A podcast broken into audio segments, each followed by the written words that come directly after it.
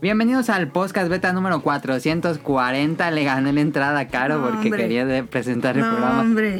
Este, esta semana eh, tenemos un nuevo invitado que ya había estado en el podcast beta, pero solo para aquellos fanáticos veteranos del programa lo reconocerán. Esta semana tenemos a Rion Jun desde Japón.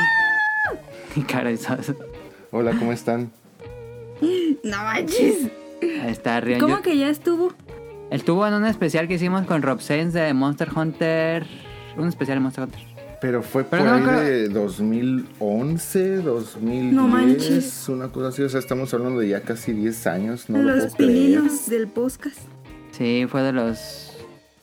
De Yo los pensé que primeros. apenas era una ¿Cuá- relación. ¿Esa vez que hicimos el especial, ya estabas en México todavía o ya estás en Japón?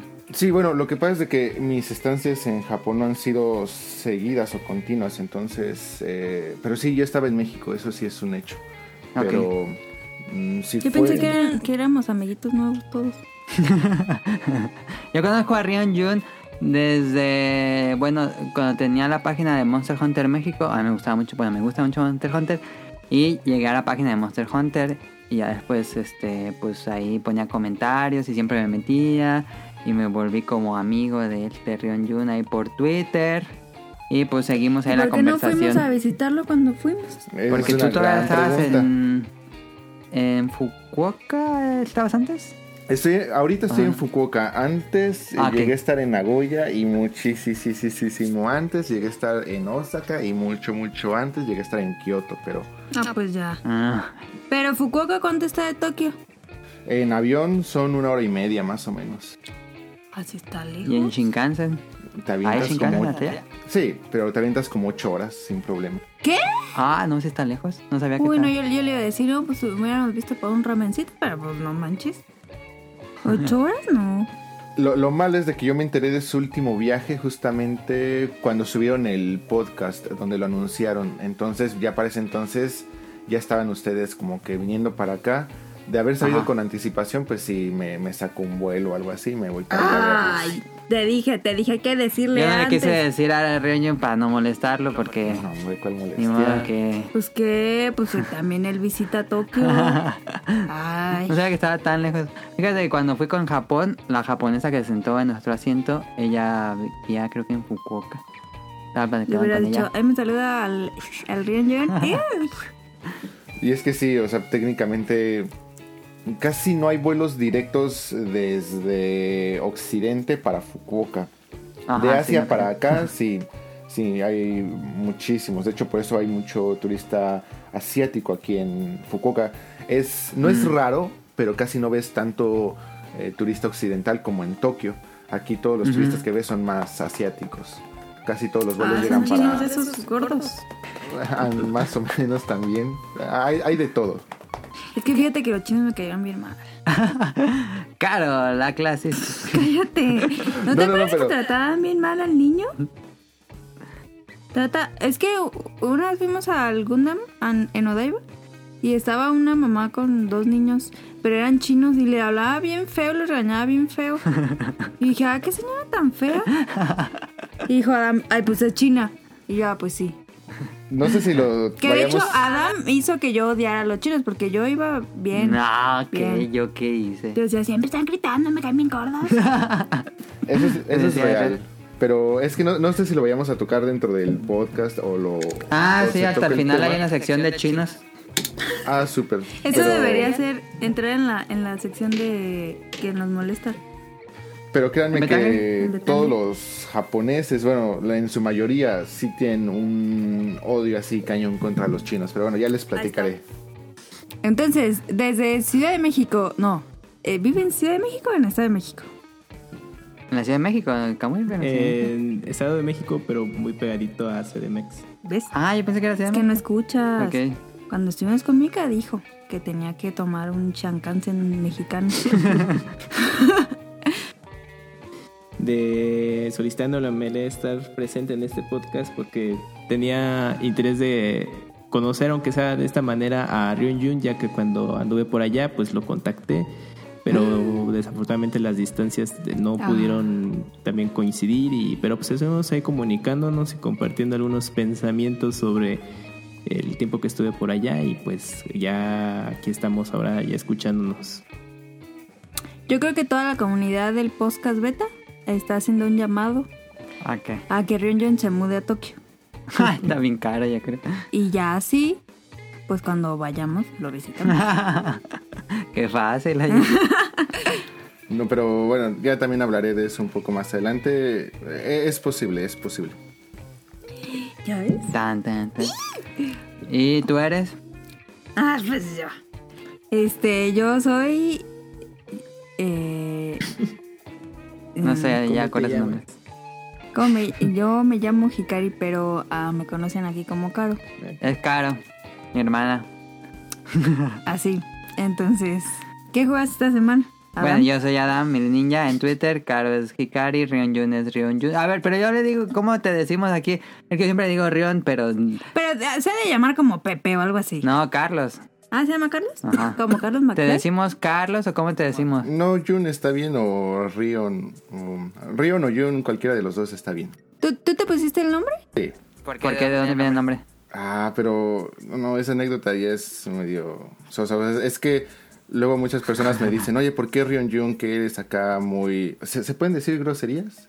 Bueno, ¿Sí? que eres acá muy chingón o algo así. Y Yo así de, no, la verdad, o sea, yo la primera vez que tuve internet fue por ahí del 2000, 1999, algo así. Entonces, cuando entro por primera vez a una sala de chat, pues así sale el ponte un nick. Y yo, yo ni siquiera sabía que era un nick. Entonces, en ese tiempo estaba jugando un juego de PlayStation 1 de terror llamado Galerians. El Ah. protagonista se llama Rion. Y de ahí agarré el Rion. Y después Jun, este, ese sí no me acuerdo de dónde salió, pero en alguna página o algo así lo vi, lo agarré y lo mm, listo. Y ya después, eh, la primera vez que fui a Japón, en el vuelo me toca sentarme junto con unas chinas que hablaban muy bien inglés y me, nos pasamos correos y todo eso ya cuando ven así de Rion Jun y me dicen, ¿por qué Jun? Y le dije, ah, no sé, me gustó mucho y me dicen, Jun es un, si se escribe con Y, es un nombre chino, si se escribe con J es un nombre japonés. Con J es un nombre para hombres, con Y es un nombre para mujeres y significa lluvia. Y así de no, pues. Pero ya era muy tarde para, para cambiar. Entonces dije, pues ya no pasa nada, nadie sabe. Bueno, ahora ustedes Ajá. saben, así que tendrán que morir. Chale, pensé que iba a ser algo más divertido. Este, Hay que decirle Jun porque, ay, Ryunjun está muy, está muy difícil. Está bien, yo siempre digo Ryonjun. Jun. Pero bueno, Jun. este, ¿qué juegan la semana? Quien quieran comenzar. A ver, eh, comenzamos por ti. Yo comienzo. Ajá. Este, jugué, acabé The Legend of Zelda Link's Awakening, el remake de para Nintendo Switch, ya lo acabé. No me fijé cuántas horas fueron, no fueron muchas. Es el Zelda más triste de todos. ¿Por Nunca he jugado un Zelda tan triste. O sea, de, de la historia. Sí. Ah. Yo ya sabía en qué iba a acabar el juego.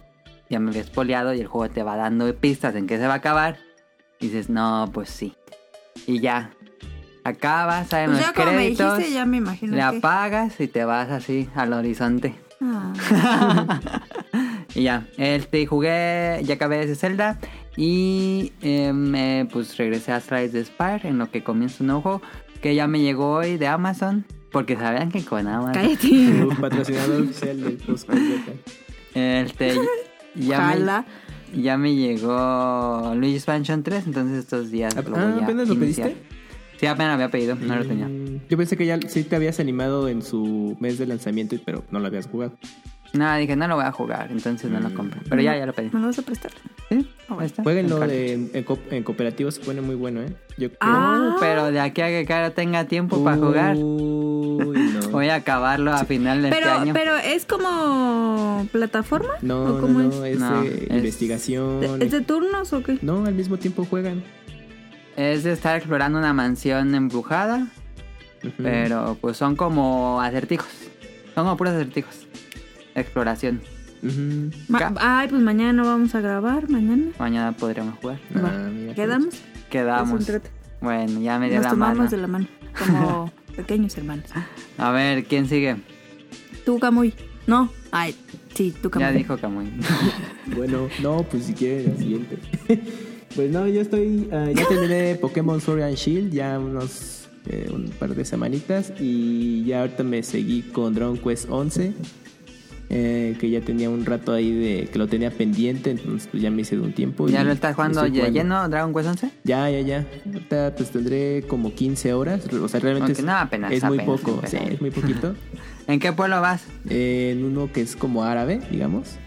Ah, ya, ya, ya. ya, ya. Entonces, ajá, apenas ya mi, mi party ya está creciendo. a... ¿Cómo Ya le- tienes a Rebeca y a... Y a esta- Verónica. A Verónica. Sí, y ya. al otro chavo. A Eric. Y todavía, todavía no encuentras a los seis. ¿Qué siguen, verdad? No, todavía no. Ok. Eh, todavía ¿Lo juegas en llegue. 3D o en 2D? No, ahorita lo he estado jugando en 3D y ya el juego pues eh, se activó una opción, bueno, un, un evento en el que ya podías jugar 2D.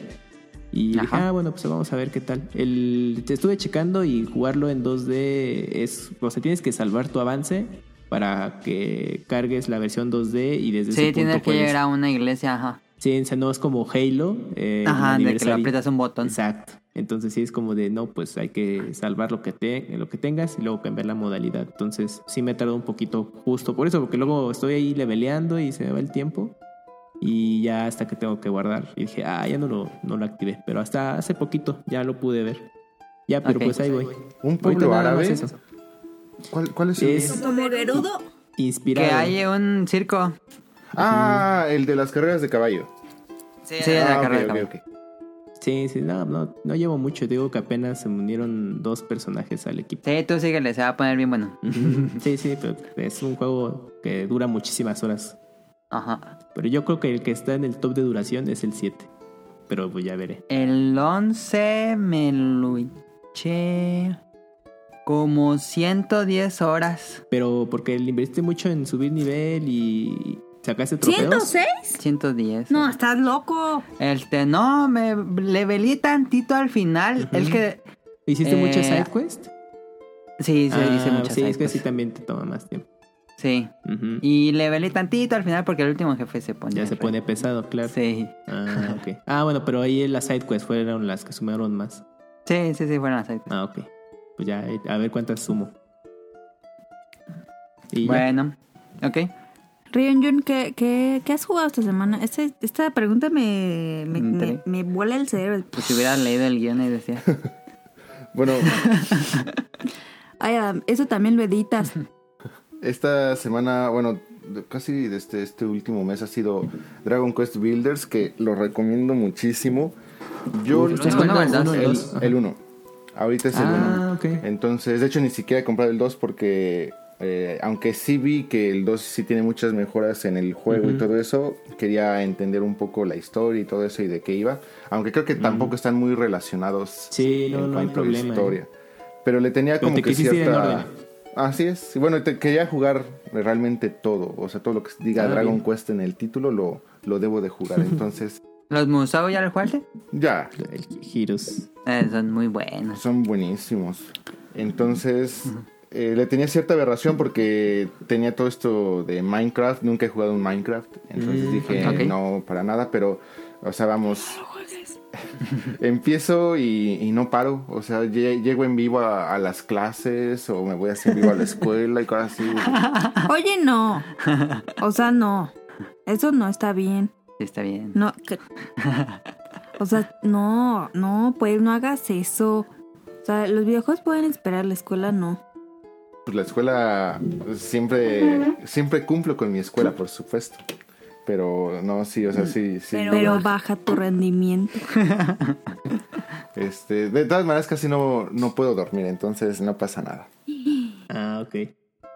Hay que mandarle unas gotitas de.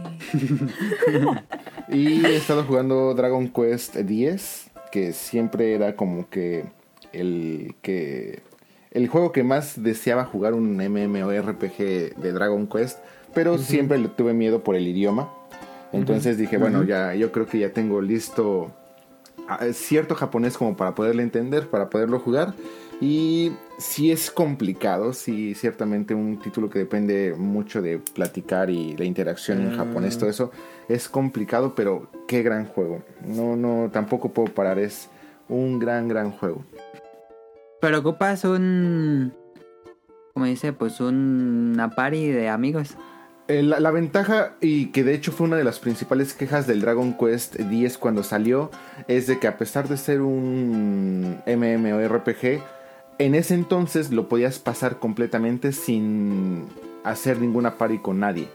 Porque el juego te da eh, te da personajes para que se unan a tu party, un Ah, NPC ujú. Y fungen como eso. Actualmente ya te puedes pasar cierta parte del juego así, pero digamos ya las nuevas cosas, los nuevos jefes, nuevos enemigos ya requieren de mm, ciertas tácticas que los NPC no hacen. Entonces Ajá. ya te obliga ahora sí a formar equipos para eso, pero sí mucho del juego, si no es que yo me atrevería a decir tal vez, son ahorita cinco expansiones. Me podría atrever a decir que de las primeras tres expansiones te puedes pasar el 90% de esas expansiones sin eh, interactuar con nadie. Mm. Una persona real, dice- hablando de... ¿Y tú juegas en a- con amigos o tú solo? Eh, pues hice amigos, ya tengo amigos, ya, ya tengo equipos, Ah, ya nos eh, vamos... qué bueno, Rion, Rion, porque eso de estar solo también luego está feo. Ah, pero bueno, queda aquí... Ya, bueno, ya también luego hablaremos también de eso de los japoneses, entiendo también. Yo creo que este va a durar como tres días porque dice Ryunjun que ya luego. Pero sí, este, ya, te- ya tengo amigos y luego vamos a hacer cosas que puedo hacer solo sin problema, pero bueno, pues ya es, es bueno hacerlo con amigos. Ok. Ahí para gritar, Leroy Jenkins. Pero yo sí lo entendí, pero no, hasta ahorita no he tenido ninguna parte que se ponga tan complicada. ok. Y ese cuesta al mes, ¿verdad? Sí, se tiene que pagar al mes, no? aunque te regalan 20 días primero, como Ajá. de prueba, por así decirlo, y ya después Netflix, pues. tienes que ir pagando. Ya ahí tienen diferentes planes y te avientas a pagar Mm, uno, mm. dos, tres meses, cosas así. Ok. ¿Qué versión estás jugando, Rin? En Switch, Ah, sí. Mm. Ah, en Switch, ok. ¿Verdad que Switch es la mejor consola del mundo? ¿Verdad que sí? ¿Verdad que sí? Sí, dijo que sí. Eh, yo que jugué, yo jugué eh, Zelda, obvio. Ya me faltan, nos faltan solo dos criaturas. Bestias. Bestias, ok. Nos Pero faltan ¿cuál dos Zelda? El bestias. de- Breath of the Wild. Ah, Ajá. ok, ya. Sí. Órale. Nos faltan dos bestias. Y pues Ganon, no, sí. Ganon, obviamente. Ganon. Y le he dado ahí, yo creo que toda la semana, Ajá. sacando santuarios. ujú. Y. Ahí está. ¿Qué más? Ay, pues Slide Display. Pero. ah, Slide Spire, ajá. No manches. No. Yo toda esta semana no he podido ganarle al último jefe. Ah, tiene unos decks tan buenas. Y me salen la- malas cartas al- con el último jefe y me destroza en dos turnos. No, es que qué pedo, te ponen 6 por 7 Ajá. No, ¿qué? No, ni siquiera tengo tanto. Y ya. Y ya. eh, Eh, es que neta, yo estoy muy feliz con mi Switch. ya viene Animal Crossing. Sí, y ya hicimos la preventa. Ya. Pensé, cuan- cuando, me lo regalaste, dije, y a ver si sí tengo tiempo, ¿no? Así como, ching. Como que me tengo que dar el tiempo, pero no. Es como, anda, y ahí está, déjame echar una partidita. Como 20 minutos que se convierten en dos horas, pero. Ok. Está ahí, bien. Ahí. Como ayer me dormí como hasta la una y media, pero. ¿Jugando qué? Ahí, Zelda. Porque encontré a. um, al que te dije. ah, sí, A ya. Rod, Rod Bay. Ajá. Ya ves, tú también te desvelas jugando. Sí, Sí. pero yo no voy a la escuela. Bueno, esto es lo que jugamos esta semana. Eh, Rion Jun tenía trivia para BetaQuest. No sé cómo había pensado eso. No manches, va a estar bien difícil. Ah, está bien fácil, es para la gente que ha ido a Tokio. Easy Ajá. peasy. ¿Cómo Easy son preguntas peasy. o cómo es sí, la Sí, sí, son dinámica? preguntas, No. son preguntas, son No preguntas. Va, entonces, Sopas. BetaQuest.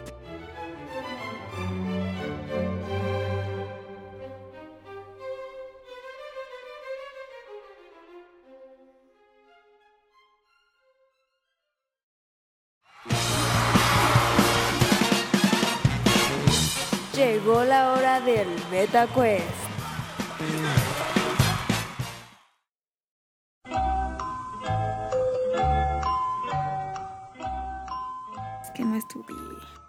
Y si son de lugares, soy bien mala para lugares. Bien. De hecho, la primera sí es de lugares. Pero bueno, son, ¡No! son cinco preguntas. Este, todas las preguntas, eh, hice un estudio de, tomé a 150 japoneses, les hice estas preguntas, ¿Qué? todos entre un ¿Tienes rango... tantos amigos? Sí, por supuesto. Sí, de hecho yo salgo a la calle, empieza música, empieza a correr música de quién sabe dónde y toda la gente me saluda y, y yo voy... Yo voy con un pan en la boca y salen letritas chinas de quién sabe dónde, así por, por la imagen. Bien raro, pero bueno. eh, le hice estas preguntas a 150 japoneses, todos entre rangos de edades de 9 a 15 años. Todos las respondieron Ajá. perfecto, así que ustedes no van a tener ningún problema. Empezamos A ver, con, primera lo, pregunta. con lo más Ajá. fácil y nos vamos a lo más difícil. No, yo me, puedo renunciar aquí. No, hombre. Sí, sí. Primera pregunta.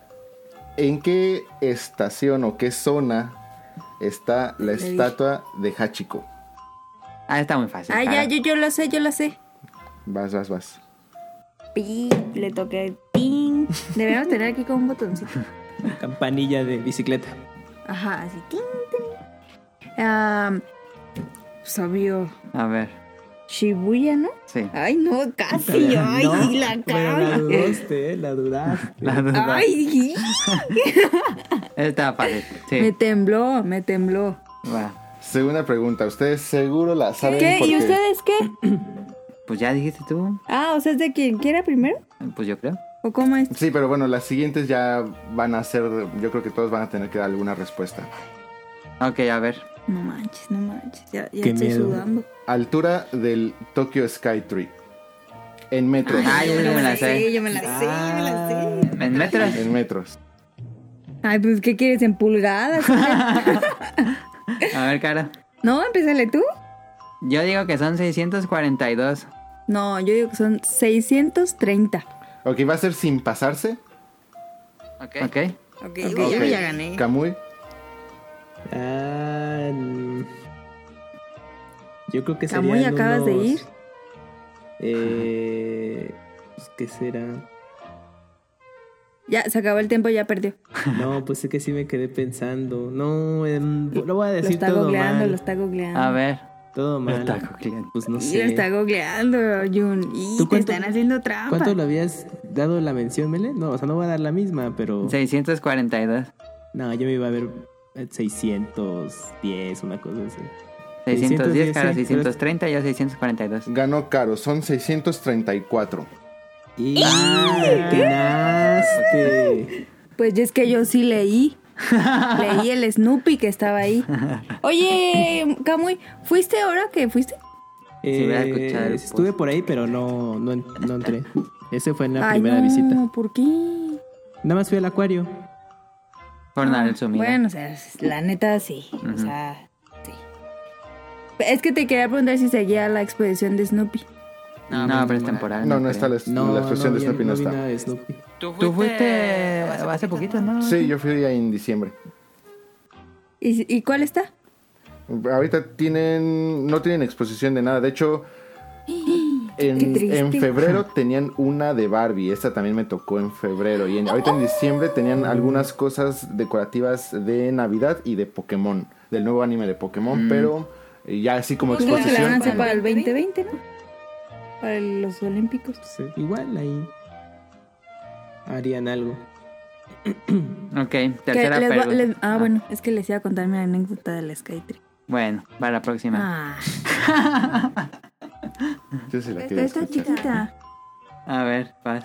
Pues que nos subimos hasta allá y estaba la exposición. Ajá. Entonces dijiste, mira, aquí está la tienda y solo es exclusivo de aquí. Ajá. No vas a poder encontrar otro aquí. Ajá. Yo dije, y si me salgo ya, mira. shh". Entonces Pues yo sí, dije, no voy a agarrar algo para decir, mira, mira, yo fui al Sky- aquí dice Skytree. Entonces que me agarro una bolsita de Snoopy así, chiquita.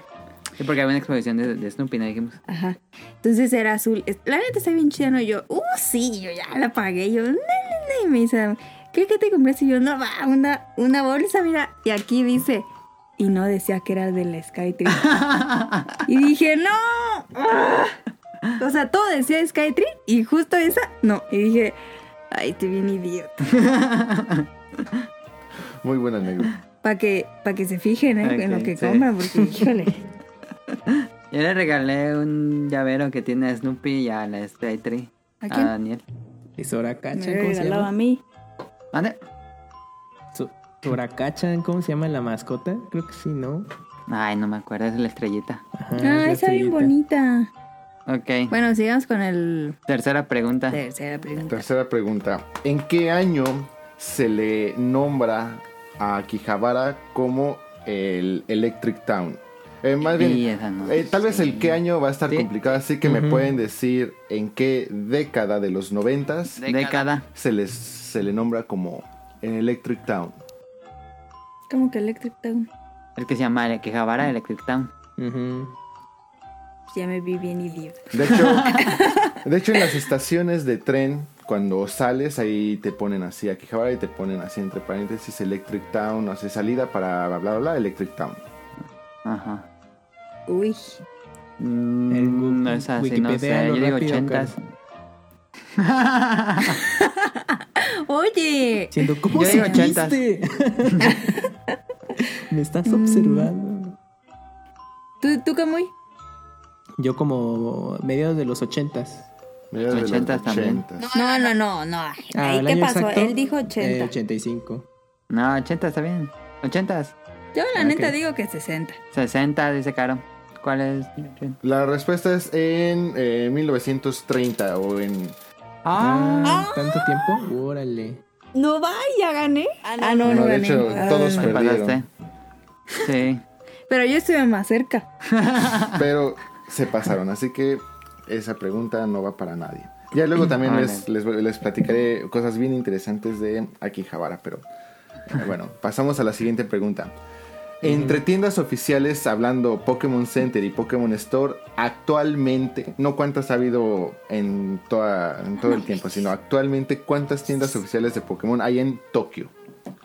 No, Ah, en Tokio. En Tokio, incluyendo Pokémon tres. Center y Pokémon Store. Ah, Pokémon Store también. Y esa va a estar más Esa no difícil. fuimos, esa. Ah, No. Cuatro. ¿Qué diferencia hay? ¿El tamaño? El tamaño principalmente. Ajá. Y por ende, pues lo que puedes llegar a encontrar. Generalmente en los Pokémon Store no encuentras, por ejemplo, las maquinitas de, Pokémon y cosas así. Están limitados un poco en artículos. Ujú. Yo digo que Pues yo digo que hay cuatro Pokémon Centers, pero no sé cuántas Pokémon Store. Está la de Ikebukuro, está la No de. Nihonbashi, está la de la nueva de Parco y la de Pokestore de Tokyo Station. Ajá. Son cuatro. Bueno, Bueno, tú yo dices cuento ocho. cuatro. Incluyendo la Pokestore de ahí de Tokyo Station. Camuy Tú, dice tú dices cuatro. que 8. Ujú, yo cuatro. Camuy dijo 4, ¿no? Eh, yo no dije Sí. ocho. ¿De dónde sacaste ocho? Contaste 4 Pokémon Store y 4. No, nada más cuatro Pokémon Store. Digo Pokémon Centers. ¿Y las Store no? las No, las conté. No sé cuántas stores hay. Yo me quedo con cuatro Pokémon Centers en Eh, Tokio. O sea, vas a decir. Cuatro. ¿Y Camuy dijo 8? Cuatro. Que no. No pueden decir el mismo número. No, pues ¿Tú? sí. Yo unas 8, no, 7. Va a haber más sí, para las Pokémon Stores. Ok, entonces se quedan con eso 4, 4 y 7. Ujú. Sí, sí. Bueno, en total son 5 Pokémon Center y un Pokémon Store. O sea, en total son 6. Entonces A ver, gana. ¿cuáles son los Pokémon Centers? Adam ya se enojó porque no ha ido No, a todos. Ya que, ajá, lo- yo creo que no he ido a todos. Dijo, ¿qué? Está el de Sunshine. City en Nikobukuro, el Está- Mega... Está el de Sky Tree. Ok. Sí. Ah, ese no lo conté. Eh, ese fue el que me hablamos de faltó. Skytree hace rato. Todo mal. Ese Pésimos fue el único turistas. que me faltó. Siempre se me olvida que en Sky hay uno. Pero, en, en estricto sentido, yo también ganaría esta pregunta porque fue la que más me acerqué. Pero es sin pasarse. Ya, ya estaría ganando esto, sin ¿eh? pasarte, caro. Pero de todas maneras sigues, Bueno. sigues ganando. Entonces es Skytree, está Sunshine City, está la de Nimbashi, está la de Shibuya, Ajá. está la de Tokyo Bay y está el Pokémon Store en la estación de Tokio. Ok. Sí. ¿Solo hay un Pokémon Store? En Tokio sí. Ah, dos. No, en Tokio solo uno. Sí, no, uno, uno, para. Ahora, Entonces, ¿qué di- dice Adam? Que ahí imprimen dinero. eh, bueno, el Nintendo Switch también imprime dinero. Para Nintendo. Claro, no entiende. ¿Qué, qué, qué es literal? Que sí, que sí entiendo. Ay. La última, Rion. Va la última. Eh, Me pueden decir, ya sea si lo quieren decir en fecha, año o bueno, el que más se acerque, Ujú. ¿cuándo se apertura el primer Pokémon Center? Ah. 98. Ah, ¿cuándo, ¿cuándo, ¿cuándo se abrió? Ajá, cuando se abrió el primer Pokémon Center. Ah. ¿Qué año? 98 dice Kamui. Yo voy. El que sí es de los primeros. Yo digo 99. Tomen en cuenta que digo 2001. Pokémon nace en el 96. Sí. Sí, en el 96. Yo digo 2001. 2001, Yo digo 2008. 98. 98. Tú ya no puedes decir nada, ¿eh? Ya dijiste. A ver, ah, Kamui dijo 98, yo Sí. 99 y Caro dijo 2001. 2001. Ok, Claro. el primero, el primer Pokémon Center se apertura en abril 25 de 1998. Yeah. Ah, ganó Kamui. Fui muy tarde, Camuy, te gané. Ya te empaté. No, yo gané dos. También Kamui. También Ah, nosotros. sí, cierto. Vamos Tienes una desempate. Esto no se puede quedar así. A ver, Bueno, ya. desempate. Pero bueno, esta va a estar ya muy complicada porque, híjole, es una variedad. Bueno, ahí les va, más En vez de fácil. que me ayude. Cada Pokémon Center tiene un Pokémon icónico. Al No manches, principio, no, yo de Pokémon no sé, mejor algo de comida. no, ya, sí, sí. Al sí. principio, Ya tiene una pregunta. Poké- Debería preguntar, ¿cuántas marcas hay de sopa Bueno, instantánea? la- para la próxima te la haces tú. Pero a al principio todos los Pokémon Center tenían eh, tres Pokémon, se utilizaban tres Pokémon. Ajá, ajá. El primer Pokémon Center utilizó a Pikachu, a Charmander y a... ¿Qué otro Pokémon? Les voy a ayudar. Es de la primera generación, es un Pokémon acuático. Híjole, es que sí la ubico vagamente, pero no voy a. Yo sé, yo sé. dar. Sí, yo, yo sé. ¡Ay! ¡Te pasas! Eh, no, No es, sé, yo no no sé es el nada. que dice, vamos a calmarla. es que, ¿cómo se llama? Squirrel, Squirrel. ¿Tú, Kamui? Híjole, no. Ah, me- de pues, agua. ¿Alguna sí, idea? sí. Es que vagamente ahí sí tenía ese dato, pero ya no me acuerdo. Mm. No, iba, No de, que iba de sea. dar, de dar por default, vamos a calmarnos, bueno, es Squirtle, pero pues bueno, ya la dijo Caro. Aunque pues se la puedo repetir, ¿no? Al final de cuentas, este, va a estar mal. Este... ¿Viste cómo me juzgó? Voy a poner Squirtle, sí, no, porque no me acuerdo, va a estar mal. Que no, no, no, no. Ay, ¿Qué te Va a ser- pasa? ¿No vamos a estar poner mal, el vamos a perder. Pero vamos a No, empatar. No, no, no. Pero no, falta Belé, no. Belé puede ser el desempate. No, porque es empate, nada, pueden ustedes dos. A ver, Ah, vamos a perder, Caro, tú tranquila. ok, el No, Pokémon... El Pokémon, eh, ahí les va, a ver si, si mi Lila capta. Es el Pokémon favorito de Satoshi eh, Tajiri, que es el o Tajiri. Ah, sí. Ya sé quién. En japonés Espérense, ¿eh? se Espérense. llama Nyoroso. ¿Sabes quién es, Pero ya Mili? dijiste. Sí, es Poliware. Oh, muy bien, Ah. fabuloso, súper. Muy bien, se acabó. Ganó nadie, todos perdieron. Nadie, empate. Perdimos. No, 4 de 7, 4 de 7. No sabía que había sido usado para el Pokémon Store. Así es. Fueron los el primer eh, logo del Pokémon Center fue Pikachu, Charmander y Poliware. Los van rotando cada cierto tiempo, ¿no? El, el de No, la estufa. no, no, no. O sea, se, va, se van cambiando por tienda. Mm. Antes todos, mejor el, el Squirrel. antes todos tenían tres y ya después empezó a cambiar cuando se abrieron los, por ejemplo, en Kioto, si, no- si no mal recuerdo es Ho-Oh con Pikachu. eh, o, o al menos así se, se llegó a manejar. Eh, La tienda de, Singa- de Singapur es... eh, ah, no, pero sí son tres porque es Cerebi, Pikachu y Lapras. La de Hiroshima es el Gyarados Shiny con Pikachu. Ajá. Y bueno, el de Shibuya que es Mewtwo, nada más. Ajá. El Mega Tokyo que es... El de Skytree es este Rayquaza, ¿no? Sí, Rayquaza con Y Pikachu. Pikachu. Pikachu. El de Mega Tokyo es el Mega Charizard Snorlax. Con Pikachu. Ah, sí, sí, sí. El de Tokyo de... No, pero en el Mega Pokémon, ah, en el, Tokyo DX sí es Snorlax, ¿no? Con No, es. Pikachu. Es DX es Mew con Pikachu. Ah. En cuanto al logo. En cuanto al logo. Sí, porque yo me estaba acordando de las Eh, estatuas. las estatuas, más sí. bien. Ajá. Sí.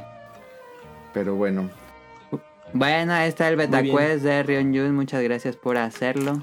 Este, pues ahora sí vámonos al tema principal, cómo es vivir en Japón, la historia de Ryonjun, Ryonjun Origins. Pero tenemos que hacer otro programa, ¿eh? Porque yo no me puedo quedar así con Kamui. Sí, va a haber otro. Este, cómo es vivir en Japón como extranjero es el tema que vamos a tratar con Ryonjun.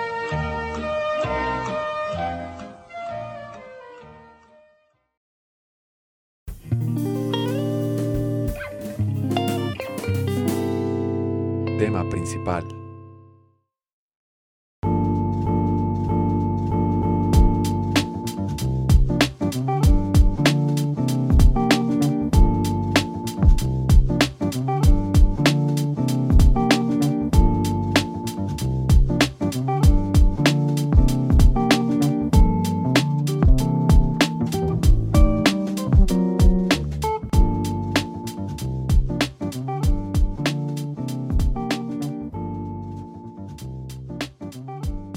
Digo, este es el primer programa con Ryonjun, ya después hablaremos de videojuegos en otros programas, este va a ser de vida en Japón. Este, bueno, Ryonjun, mm, ¿cuántos años tienes eh, viviendo en Japón? No, pero también cuántos años tiene él, ¿no? Nada, pues no sé siquiera. bueno, yo tengo 33 años, casi recién cumplidos. Este, en Japón llevaría viviendo, bueno, ya como, como les he comentado, no es siempre eh, consecutivo, han sido diferentes ocasiones. Eh, en esta ocasión ya llevo dos años viviendo en Fukuoka, antes ya había vivido un año en Nagoya y antes ya había vivido como la suma de un año en Osaka y en Kyoto. Entonces, como cuatro años o cinco. Ok. Ay, qué bonito. Voy a terminar bien depresiva este programa. Entonces, ¿por qué decidiste primero ir a Japón? Eh, bueno, el- la primera vez que vine a Japón fue por la emoción de todos mis eh, hobbies, videojuegos. eh, nunca he sido mucho de anime, pero sí de manga. Entonces, este, cosas así de mangas. Eh, cabe señalar que cuando yo jugaba, y, eh, bueno, yo tenía los videojuegos y todo eso, yo no sabía que se hacían en Japón o que venía de Japón. Pero la historia en cuanto a samuráis, eh, me gusta mucho la historia bélica. Eh, Primera, Ajá. Segunda Guerra Mundial, todo eso, me fueron acercando mucho a Japón. Y ya cuando hice el match de que, oh, esto es Japón y, oh, de aquí viene también todo esto, ya fue como que el, oh, debo de ir a Japón. Así es. Entonces, Ah, 2008 hago mi primer viaje a Japón. eh, Pero- como pero de visita, pues. Así es. eh, me vine dos meses. eh, donde No, estuve, qué pedo, ¿quién se va de visita dos meses? Estuve eh, principalmente en Kioto y en Tokio. Ok. Y bueno, ¿Dos meses? más o menos. Y vienes ahí humildemente dos semanas, ¿no? Híjole, no. En Y 2008 después regresas. Dijiste, ¿verdad? Ah. Así es, 2008. Ok. Mm. Después regreso y eh, bueno, ahí continúo con, con mi vida, pero bueno, ya no sé si les ha pasado eso de la depresión post-Japón. Entonces, pues la Sí. depresión Yo, yo sigo con ella, la verdad. No, claro, ya, No, ya mucho. No, Camuy. Sin temor a, Sí, ya. La, la vida es muy triste. sin temor a asustar a, a Hikari, me duró a mí cerca de tres años que tuve oportunidad de volver a ir. Y de ahí me volví a... De ahí me fui, ahora cambié Kioto por Osaka. Eh, lo que pasa es de que yo tomaba Kioto, por ejemplo, de punto de partida. Entonces, para no estar cambiando tanto de hoteles y cosas así, en Kioto me hospedo, me paro muy temprano, uso el JR Pass y tomo el primer tren que vaya hacia algún punto, por ejemplo, Hiroshima. Entonces me paro muy temprano, me voy a Hiroshima y en la noche ya me regreso otra vez a Kioto para no ser un viaje tan largo. Entonces eso es lo que yo hacía. Me hospedaba en un punto céntrico para a partir de ahí empezar a viajar. viajando. Entonces eso es lo que Oye, hacía. ¿cómo es Hiroshima? Ah, e- esa, esa parte también es bien buena. Hiroshima es uno de mis lugares favoritos, pero ahorita el- ¿No es muy triste? antes era súper triste. O sea, lo, yo tengo fotos del primer viaje y no estamos hablando de hace muchos años, estoy hablando del 2008. Salías de, de la estación de Hiroshima. Eh, la estación de Hiroshima en ese entonces era súper chiquita y súper vieja, pero así muy vieja. salías y podías ver todo Hiroshima. O sea, no había hoteles, no había edificios. Tú salías de la estación y lo que tenías enfrente era un mercado muy viejo. Posiblemente si alguien nos escuche que haya viajado en el 2008 o antes, eh, lo podrá recordar. Hay un mercado muy muy viejo e incluso todos los espectaculares que había ahí eran súper viejos. O sea, eh, incluso tenían caracteres del hiragana o katakana que actualmente ya ni se utilizan. Entonces... ¿Se Eh, quedó detenido en el tiempo a cierto punto? Pues más que detenido en el tiempo, vamos, o sea, era una ciudad, o sea, Japón no tenía ese interés turístico como el que Mm. tiene ahora, o sea, pues simplemente era una O sea, ciudad la más. gente lo evitaba, pues. No, no es que lo, no, no es que lo evitara, pero Japón no dependía del turismo. O sea, mm, Japón no, no decía, No, hombre. Siempre van un paso adelante. Entonces, eh, de hecho, la primera vez que voy, me llegué, si me llegué a topar dos, tres turistas, fue así mucho. Y eso que me fui al Museo eh, de la Paz y estuve ahí por el Parque de la Paz y todo eso que es el principal atractivo turístico de Hiroshima. Y aún así, si me topé dos, tres turistas, es ¿Era mucho?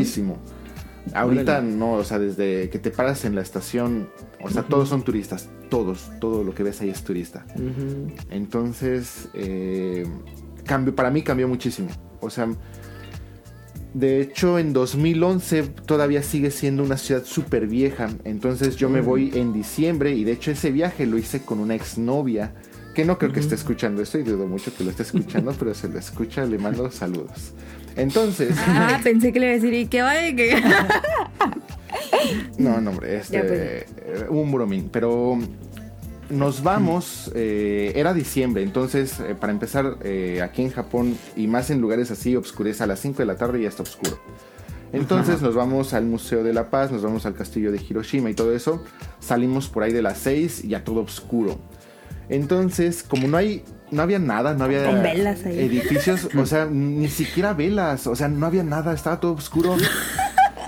Y todavía se nos hizo, hicimos eh, la gracia de estar viendo películas de terror en el hotel. Entonces no salimos ¿quién así. hace eso? Pero todo viejo, o sea, era una ciudad sumamente vieja y con muchos canales así de ríos, porque ahí este, se entrecruzan muchos ríos y todo eso. Entonces escuchabas cada ruido y estabas caminando entre puro edificio viejo, como fábricas viejas. qué, qué miedo, qué perro miedo. Pues, muchísimo miedo. Entonces, a lo lejos vemos un edificio iluminado que era un Big Camera. Nos metimos ahí así como que, bueno, para que se nos baje un poquito el, el miedo. Ujú. ¿Se También comieron un bolillo? súper chiquito. De hecho, sí comimos ahí. Comimos, tenían un McDonald's en ese Big Camera. Comimos ahí. Y ya ahí estuvimos este, viendo un poco. Y ya adquirimos valor para regresar a la estación. También una estación súper vieja. El andén, de hecho, el, el andén todavía es de las cosas que se llegan a ver un poco viejas. Eh, pero bueno, la estación ya está completamente modernizada y cosas así. Pero si se paran en Hiroshima próximamente, van a poder ver que el andén es todavía algo viejo, o sea, vean el techo y todo eso, y así se pueden imaginar toda la estación. Entonces, no, sí, nos dio muchísimo miedo. Sí, sí, Hiroshima. Fíjate, Rion, que tuve oportunidad de ir a Hiroshima en el primer viaje, pero fue en 2016. Y ahorita que tú mencionabas el que en 2008 había sido, pues no, no había pasado ni los 10 años. Y la presión que yo tuve es que entonces tuvo un progreso igual por la inversión de turismo. Y sí se había un, un cambio, o sea, sí había, ya hay más turismo, al menos en ese año, pero por ejemplo toda la parte del centro de Hiroshima, eh, pues o sea, ya había mucho movimiento para la noche, porque yo también ya llegué medio tarde a esa zona, pero sí había mucho movimiento. No, Entonces, ahorita pues, tiene, o sea, no tenía ni 10 años entonces. sí, no, es, ha crecido eh, de una manera impresionante. Pero, pero ¿qué, hay, qué, qué se hace ahí? Principal, ¿Hay bosques o...? no, No, pues vas al. Principalmente si vienes a Hiroshima eh, es ir al, al Museo de la Paz y a todo el Parque de la Paz que es... eh, se, pues. se mantiene la, la única estructura que... No es la única estructura que se mantuvo en pie después del bombardeo, bueno, después de la bomba atómica, pero sí fue la única que mantuvieron este, sin hacerle nada. Eh, mm, digamos, es la única estructura que ahorita se mantiene eh, después de la, de la bomba. Eh, hay muchos monumentos eh, dedicados a niños, a diferentes... ¿No está muy ¿Triste? Es, es triste, pero la verdad eh, sí te lleva justamente al mensaje de las consecuencias que tiene... Pues eh, que vaya Trump. pero es que, o sea, esto, esto sí es importante y espero no tocar ninguna fibra sensible, pero sí se llega a tocar también parte de la historia y más a la gente que le guste el tema bélico de la repercusión de las cosas que hizo Japón y cómo lo lleva justamente a ser el objetivo de las bombas. O sea, Ah, mira. Le dieron la vuelta.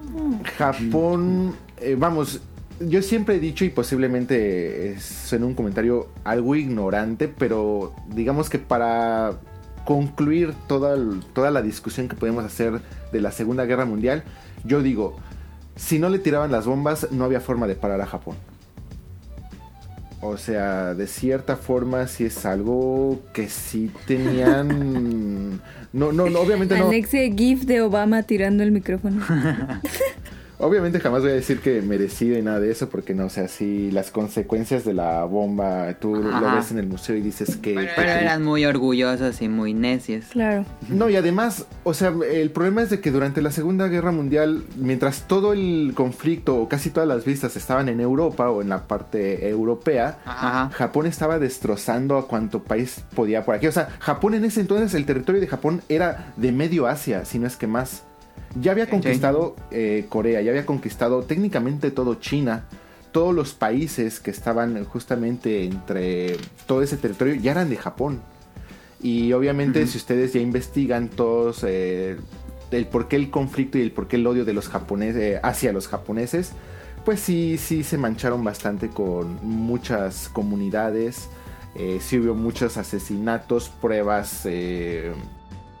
Sí, siempre está esa confrontación de Corea y Japón. Así es, eh, vamos, violaciones, etcétera, etcétera. Entonces, eh, sí, sí, sí, sí fue muy interesante cómo, cómo culmina todo esto. Y además, todavía hasta ese entonces Japón, digamos, estaba medio bien, pero les ganó el, el yo puedo más y la ambición. Y dijeron, vamos por Estados Unidos. Entonces...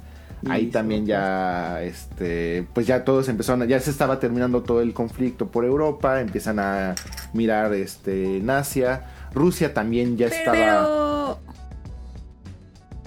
Pero el, la radiación que emitió la bomba ya desapareció para que vuelvan a estar habitados. algo muy importante es de que eh, tanto la bomba de Hiroshima como de Nagasaki únicamente llegan a utilizar, a pesar del poder que tuvo, únicamente se llega a utilizar cerca del 5% del material radioactivo que tenían, o bueno, el efecto de la bomba que tenía que haber dado únicamente se utilizó como el 5%, cosas así. Entonces el impacto, a pesar de ser algo terrible, no era como se tenía pensado. Entonces la radiación eh, no tuvo esas consecuencias tan fuertes como en otros casos. Por ejemplo, cuando han explotado... Extinguen a la humanidad ahí. Entonces, eh, vamos, ahorita es, es seguro ir a Hiroshima, es seguro ir a Nagasaki, no hay problemas de radiación. Se me brota si no. Sin embargo, sí hay muchas personas que todavía siguen padeciendo esa radiación. Claro. Pero bueno, Bueno, nos, sal- nos salimos un poquito del tema. Regresando al tema. Este. ¿Cuándo fue como decidiste irte a vivir a Japón? bueno ya, después de que ya había hecho varios viajes así de turista y cosas así, mi hermano en el 2014, si no mal recuerdo, se gana una beca del CONACIT con JICA y se va a estudiar una estancia técnica en Nagoya. Entonces, eh, después de esa experiencia, él me dice, oye, ¿por qué no, no lo intentas? Entonces, bueno, ya no, no voy a entrar en muchos detalles, pero al final también lo intenté. Y Pero tú, ¿tú qué estudiaste? es que, bueno, yo no quería tocar ese tema, pero... Te podría, tendría que matarte, Caro, si dice. Este. El comentario incómodo de Caro. Ay, pues no me dicen. Hubieras Pues no ves que está comentando, no quiero entrar en detalles y, y Ah, bueno. ¿qué haces? Bueno, Soy un Entraste a espía, te tengo Conacyt. que matar si te digo. No, bueno, no, no, me quiero morir. No, realmente no, no. La, la razón por la que no quiero entrar en muchos detalles es cómo logro ganarme. Falsifiqué mi tweet. No, no, no, para nada. No, de hecho sí, bueno, hay la gente que ha intentado muchas veces meter becas, ya sea por eh, una estancias técnicas o estudios de posgrado, eh, cuentan muchas versiones en internet, de hecho no, no, no me crean a mí, métanse a internet, este, busquen ahí y van a encontrar muchas anécdotas de gente que dice que está muy coludido todo eso. Entonces, no, no, mi, mi historia no va por ahí, más que nada va justamente en cómo yo hago que mis estudios puedan respaldar lo que yo estaba queriendo estudiar allá. Entonces ahí utilicé eh, mi experiencia. No, no, no. Ahí estudié mi, eh, bueno, ahí utilicé mi, mi experiencia laboral para poderlo meter. Esa patrulla es de Japón, no es de México. No Ya es manches, no manches, tenemos patrullas es canon internacionales. esa patrulla. No, cállate. Esa es una patrulla ¿Es japonesa. acá? No es aquí. Ah, Entonces, eh, justamente porque sería ahí un poco largo y seguramente a la gente tal vez no le llamaría mucho la atención. entonces, Eh, lo que sí les puedo decir es eh, la gente que esté intentando meter papeles para la estancia técnica eh, o que quiera tener como que una experiencia de venir a Japón a estudiar. Este, sí les recomiendo mucho ese programa. Es, la beca es para una estancia técnica en Japón por JICA y el CONACYT. No recuerdo muy bien Sí, sí, cuándo abre la convocatoria, pero está abriendo por ahí de mitad de año más o menos. Y este, lo que sí les recomiendo es métanse a ver la convocatoria anterior, que siempre se actualiza, pero no cambia mucho para que vayan preparando los papeles. Mucha gente cree que preparar papeles para una beca es así de ah, ahorita en una semana salen y realmente llegan a tomar meses. Entonces, este, chequen eh, las convocatorias y vamos, este, si alguien llega a tener dudas o algo así y me quiere contactar con toda confianza, lo puede hacer y yo con mucho gusto los puedo orientar, les puedo ayudar.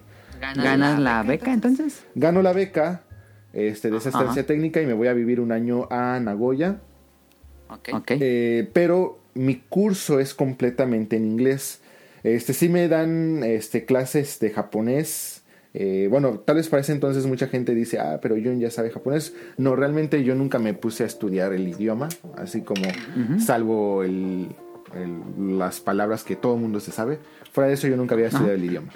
Entonces, este, O sea, ¿no sabes inglés? No, japonés. japonés. Ah. Yo dije, no, pues ya me voy. No, no, el, el- el inglés es súper importante si van a meter cualquiera de las becas. Sí. O sea, es fundamental. El japonés ayuda, pero el inglés es súper necesario. Sí. Entonces, eh, me, me dan algunas clases de japonés antes de irnos a Nagoya y estando en Nagoya nos dan este, algunas clases de japonés y ya después todo el curso es en inglés. Ok. Eh, cuando yo presento mi proyecto final de esa beca, me contacta, van varias empresas a ver este, las presentaciones y todo eso. Entonces Ajá. una empresa se me acerca a mí y me dice, oye, nos interesa que trabajes en nuestra planta de eh, Guanajuato. Y yo dije, Ok. ah, ok, sup. ¿Y tú qué? Guanajuato, Kioto. En Guanajuato, ¿Guanajuato queda en Kioto? propiamente en Celaya. ¿Guana qué? Entonces, yo Y regreso. pues te deprimiste, obviamente. No, no, no, o sea, vamos, o sea, todos, de hecho, tú cuando te dan la beca y todo eso, tú firmas de que vas a regresar a, a México. E incluso, no. este, mucho del sustento de tu proyecto va en- eh, encaminado a, eh, una vez de que yo estudie todo esto, cómo lo voy a aplicar en mi país. O sea, sí, no es así de ya me quedo a vivir allá. De hecho, es algo que están evitando ahorita mucho Japón. O sea, no, no tener eh, ilegales por aquí. Pues ellos se lo pierden. Entonces, eh, ya regreso. Este, bueno, yo soy de la Ciudad de México, pero pues me tengo que ir a vivir a este al Bajío por este trabajo. Pero ahí lo único malo es de que a mí me consideran como contratación japonesa porque pues me contactan en Japón y todo eso.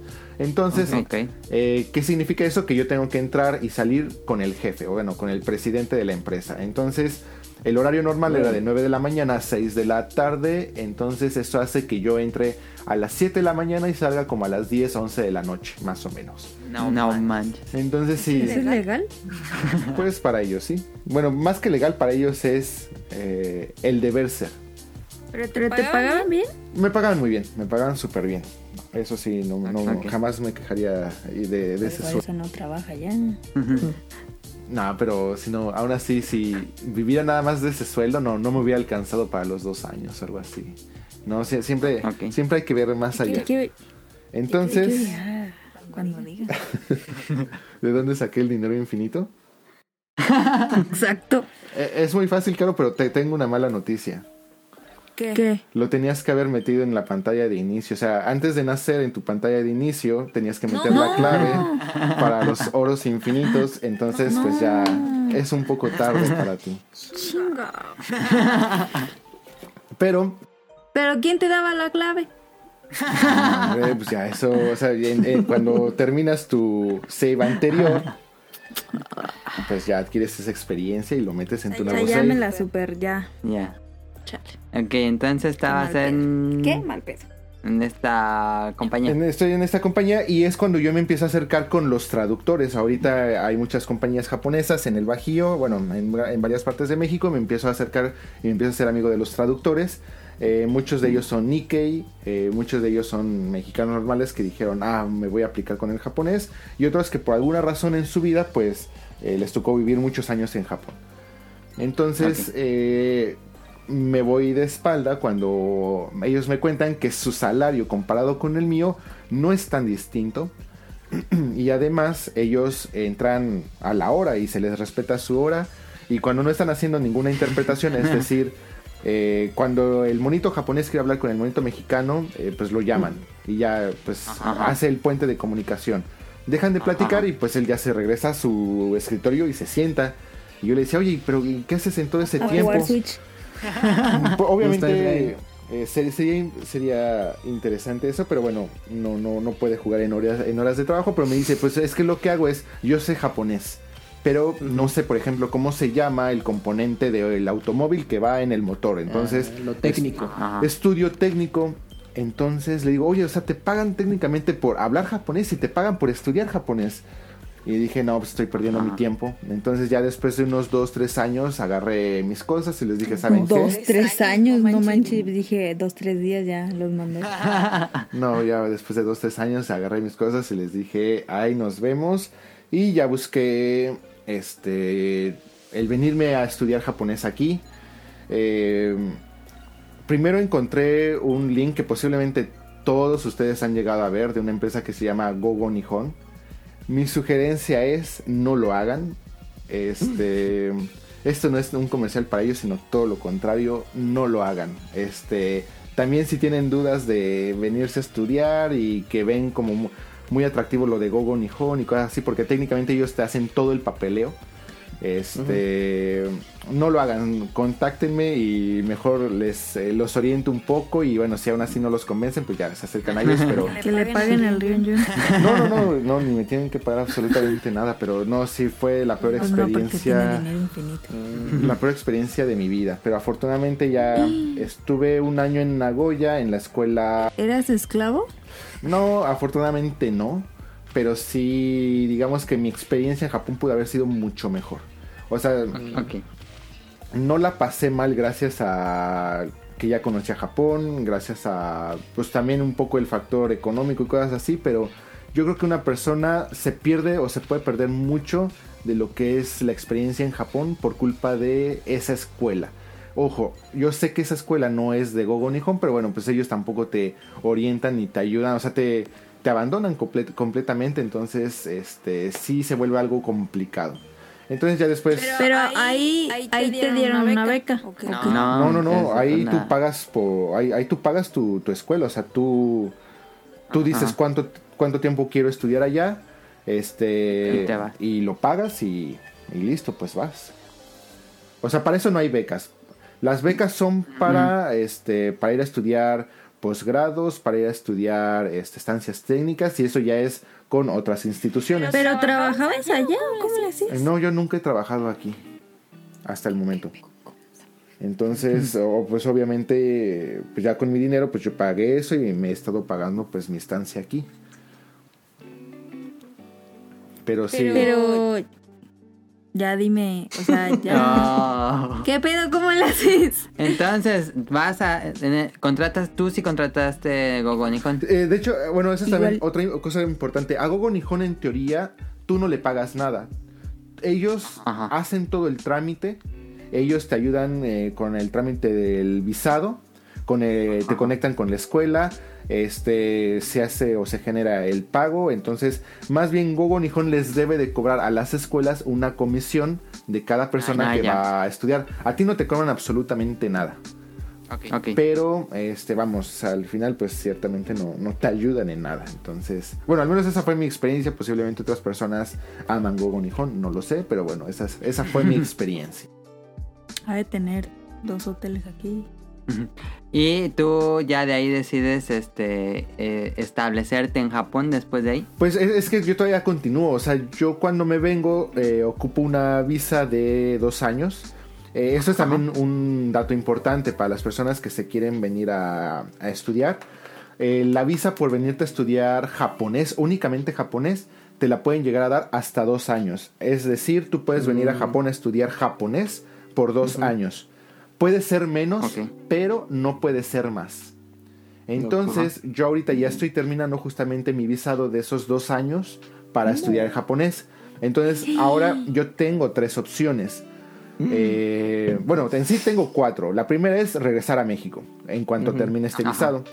La otra es extender el visado. Si lo quiero extender, tengo esas tres opciones. Una es casarme y que me den un visado por familia. La otra es Ajá. continuar estudiando, pero ya no japonés. Ya tendría que estudiar o una universidad o, o lo que le llaman una senmongako, que es algo equivalente como a un bachillerato tecnológico, por así decirlo. Ok. Y la última es trabajando. Entonces, eh, justamente ahorita estoy evaluando mis opciones y ver si continuamos o regresamos o qué hacemos. Entonces, eh, stay tuned porque, eh, bueno, pues vamos a ver, vamos a ver qué pasa con Rion Jun.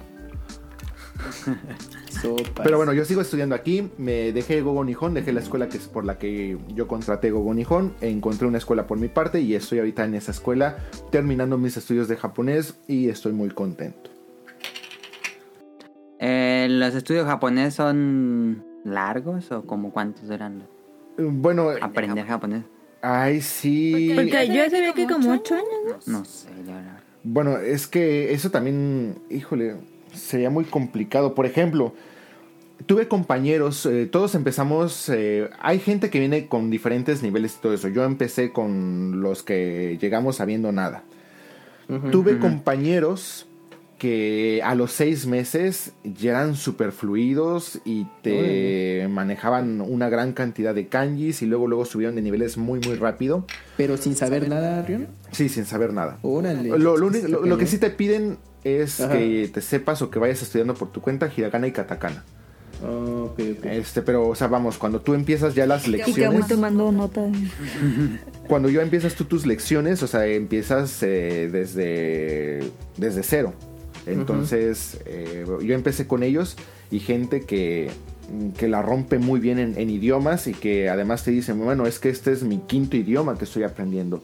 Entonces ya desde ahí sabes que ¿Y tú es... eres bueno? ¿Tú- ¿Tú- ¿O a ti se te dificultó? No, yo soy de las personas que la están remando, o sea, yo voy como que... Ah, pensé que rompí. Dije, ah, No, no, no, yo, yo ahí, ahí la llevo, o sea, tres extras y. pues realmente no, o sea, bueno, como posiblemente ustedes vieron, apenas después de estos dos años, yo ahorita estoy estudiando eh, contenido del eh, Noken 2, N2. Hay cinco niveles en cuanto a este examen, N5 a N1, N5 es lo más básico, N1 es ya lo más complejo. Mi objetivo es tener N2. Apenas en diciembre presenté el examen del N3, lo pasé y estoy ahorita estudiando contenido de N2. Entonces eh, yo esperaría que este año poder pasar el N2. Mm, no estoy seguro de si lo consigo, tal vez sí, tal vez no. Pero bueno, N- ¿N2 es nivel 2? N2 es nivel 2. O sea, ya estoy, me quedaría ya nada más pasar N1 y digamos que ya soy eh, un, un japonés en cuanto al idioma. Pero no es mi objetivo, no, no está dentro de mis planes conseguir N1. Mi objetivo es el Es, N2. es más como para traductores, ¿no? N1 me imagino. Ah, pensé que. Pues sí, ah, lo que pasa es de que en N1 ya te enseñan cosas un poco más eh, literarias, cosas mucho más, eh, por ejemplo, la gente que escribe en periódicos tiene que utilizar ya kanjis muy específicos y cosas Ajá, así. Cuestiones ya un poco más, eh, este, de literatura, este, ¿cómo se dice? Redacción, cosas así. Eh, sí, Sí. es un japonés ya más técnico. O sea, entonces hay tres niveles Cinco. y, y ya vas en el 2. Cinco. Cinco niveles. Pero esa, en Japón es al revés que aquí. Sí, Empiezan del de cinco, 5 ajá. al 1. Ajá. Y tú ya vas en el 2. Estoy estudiando el contenido del N2, pero eh, aprobé el pues ya, N3. súper. Ok. En dos años, no manches. Ahora, hay muchos chinos que vienen a estudiar también el idioma y que en seis meses te pueden pasar un N2 o un N1 sin saber hablar japonés. ¿Por qué es esto? Porque Ah. el examen, el Noryoku Shiken, hasta el momento no contempla examen de conversación y cosas así. Entonces, se basa mucho en eh, lecturas, por ejemplo, en leer las preguntas, las respuestas, entenderlas y contestar. Entonces, ellos, como saben los kanji, pueden leer perfectamente el japonés. Posiblemente no lo van a entender al 100%, pero saben perfectamente de qué va la pregunta, de qué va el texto. El japonés es un ROM hack del chino. Así es. Entonces ellos te pueden pasar sin problema este, un N2, un N1 en seis meses, eh, sin poder hablar, sin ser fluidos o entender incluso el japonés. Que también pasa Mi mucho. duda es, este, yo que no sé nada, nada, nada. ¿Qué tan difícil es si uno empieza japonés? ¿Tú qué dirías? Mm, ok, ¿qué tan difícil es? Mm, es complicado porque todo es nuevo. Cuando estudias Ajá. inglés, eh, sin importar tu nivel de inglés, puedes leer lo que tú quieras. Eh, ya el, Sí, porque es las letras. Es las Ajá. mismas letras. Claro. Aquí tienes que aprender una nueva forma de escribir, una nueva forma de leer, una nueva forma de hablar, una nueva forma de escuchar. Eh, Una nueva forma de vivir. Eh. um, el- eh, la gramática no es tan compleja. Este, tiene cosas muy, muy buenas. Por ejemplo, en el japonés no hay plurales. En el japonés no hay. Las cosas no tienen género. Entonces, tú siempre que hablas o dices una cosa, es simplemente eh, una mesa. Entonces, en japonés es mesa. En español es la. Eh, y si es plural o singular. Entonces, eso no existe en japonés, lo que lo hace eh, fácil o lo, lo que lo hace lo se- sencillo. Ya, ya va el nivel 2, ¿qué te puede decir? no hay tantas eh, conjugaciones como lo habría en el español, lo que también lo llega a facilitar un poco, pero sí llega a tener sus, eh, sus cosas complicadas. Lo más difícil del japonés, y eso no sé qué, cuánta gente lo diga, lo más difícil del japonés no es el japonés, sino hablarlo con japoneses. El japonés Ah. Entenderles, ¿no? Más que eso, el japonés va a depender de qué gramática, qué palabra vas a utilizar, dependiendo de con quién vas a hablar. Si vas a hablar con tu jefe, si vas a hablar con un profesor, tienes que utilizar otro japonés. Si vas a hablar con tu familia, si vas a hablar con tus amigos, si vas a hablar con una persona de la calle que no conoces, utilizas otro japonés. Entonces, eso es lo complicado. Ok. Pero Mira, lo que podemos hacer es que cuando nos muramos, Muramos. ponerle eso, la clave, y, Ah, que ponerle, sigue pintando. y ponerle que, que mejor en Japón, que no vivir en México. y ya ahí, y ya pues, no tenemos que aprender japonés. Ujú. No, pues de todos modos, los que... Los niños llevan muchos años de japonés. Sí, pero sería como aquí. No, y además sufrirías mucho la escuela en Japón. O sea, el Sí, sistema es- de... Está de- muy alto, ¿no? De elegir preparatoria. Todo el, todo el sistema japonés siempre funciona en comparación, en ranking. Todo es un ranking en Una, Japón. una competencia. Así es. Entonces, eh, la sufrirías mucho. O sea, yo creo que a pesar de que ya contaron cómo fue el estudiar en una escuela pública, a mí me pareció muy interesante. Nunca estuve en una escuela pública. ¡Ay, el Este, Fiji! Les aseguro que no hubiera sido nada comparado a estudiar en una escuela en Japón. Sí, pero en Japón no hay Ujú. bancas con chicles y caca. ¿Eso qué? como aquí. Como la vez que contó Daniel que Ajá. parecía cárcel, que estaban aventándose las bancas, ¿te acuerdas? Fíjate, Rinka, ahorita que mencionas lo del nivel educativo en Japón, bueno, eh, yo veo un, un videoblog de una persona mexicana que radica allá y tiene una familia y tiene sus hijos, uno en nivel primaria y otro ya en secundaria.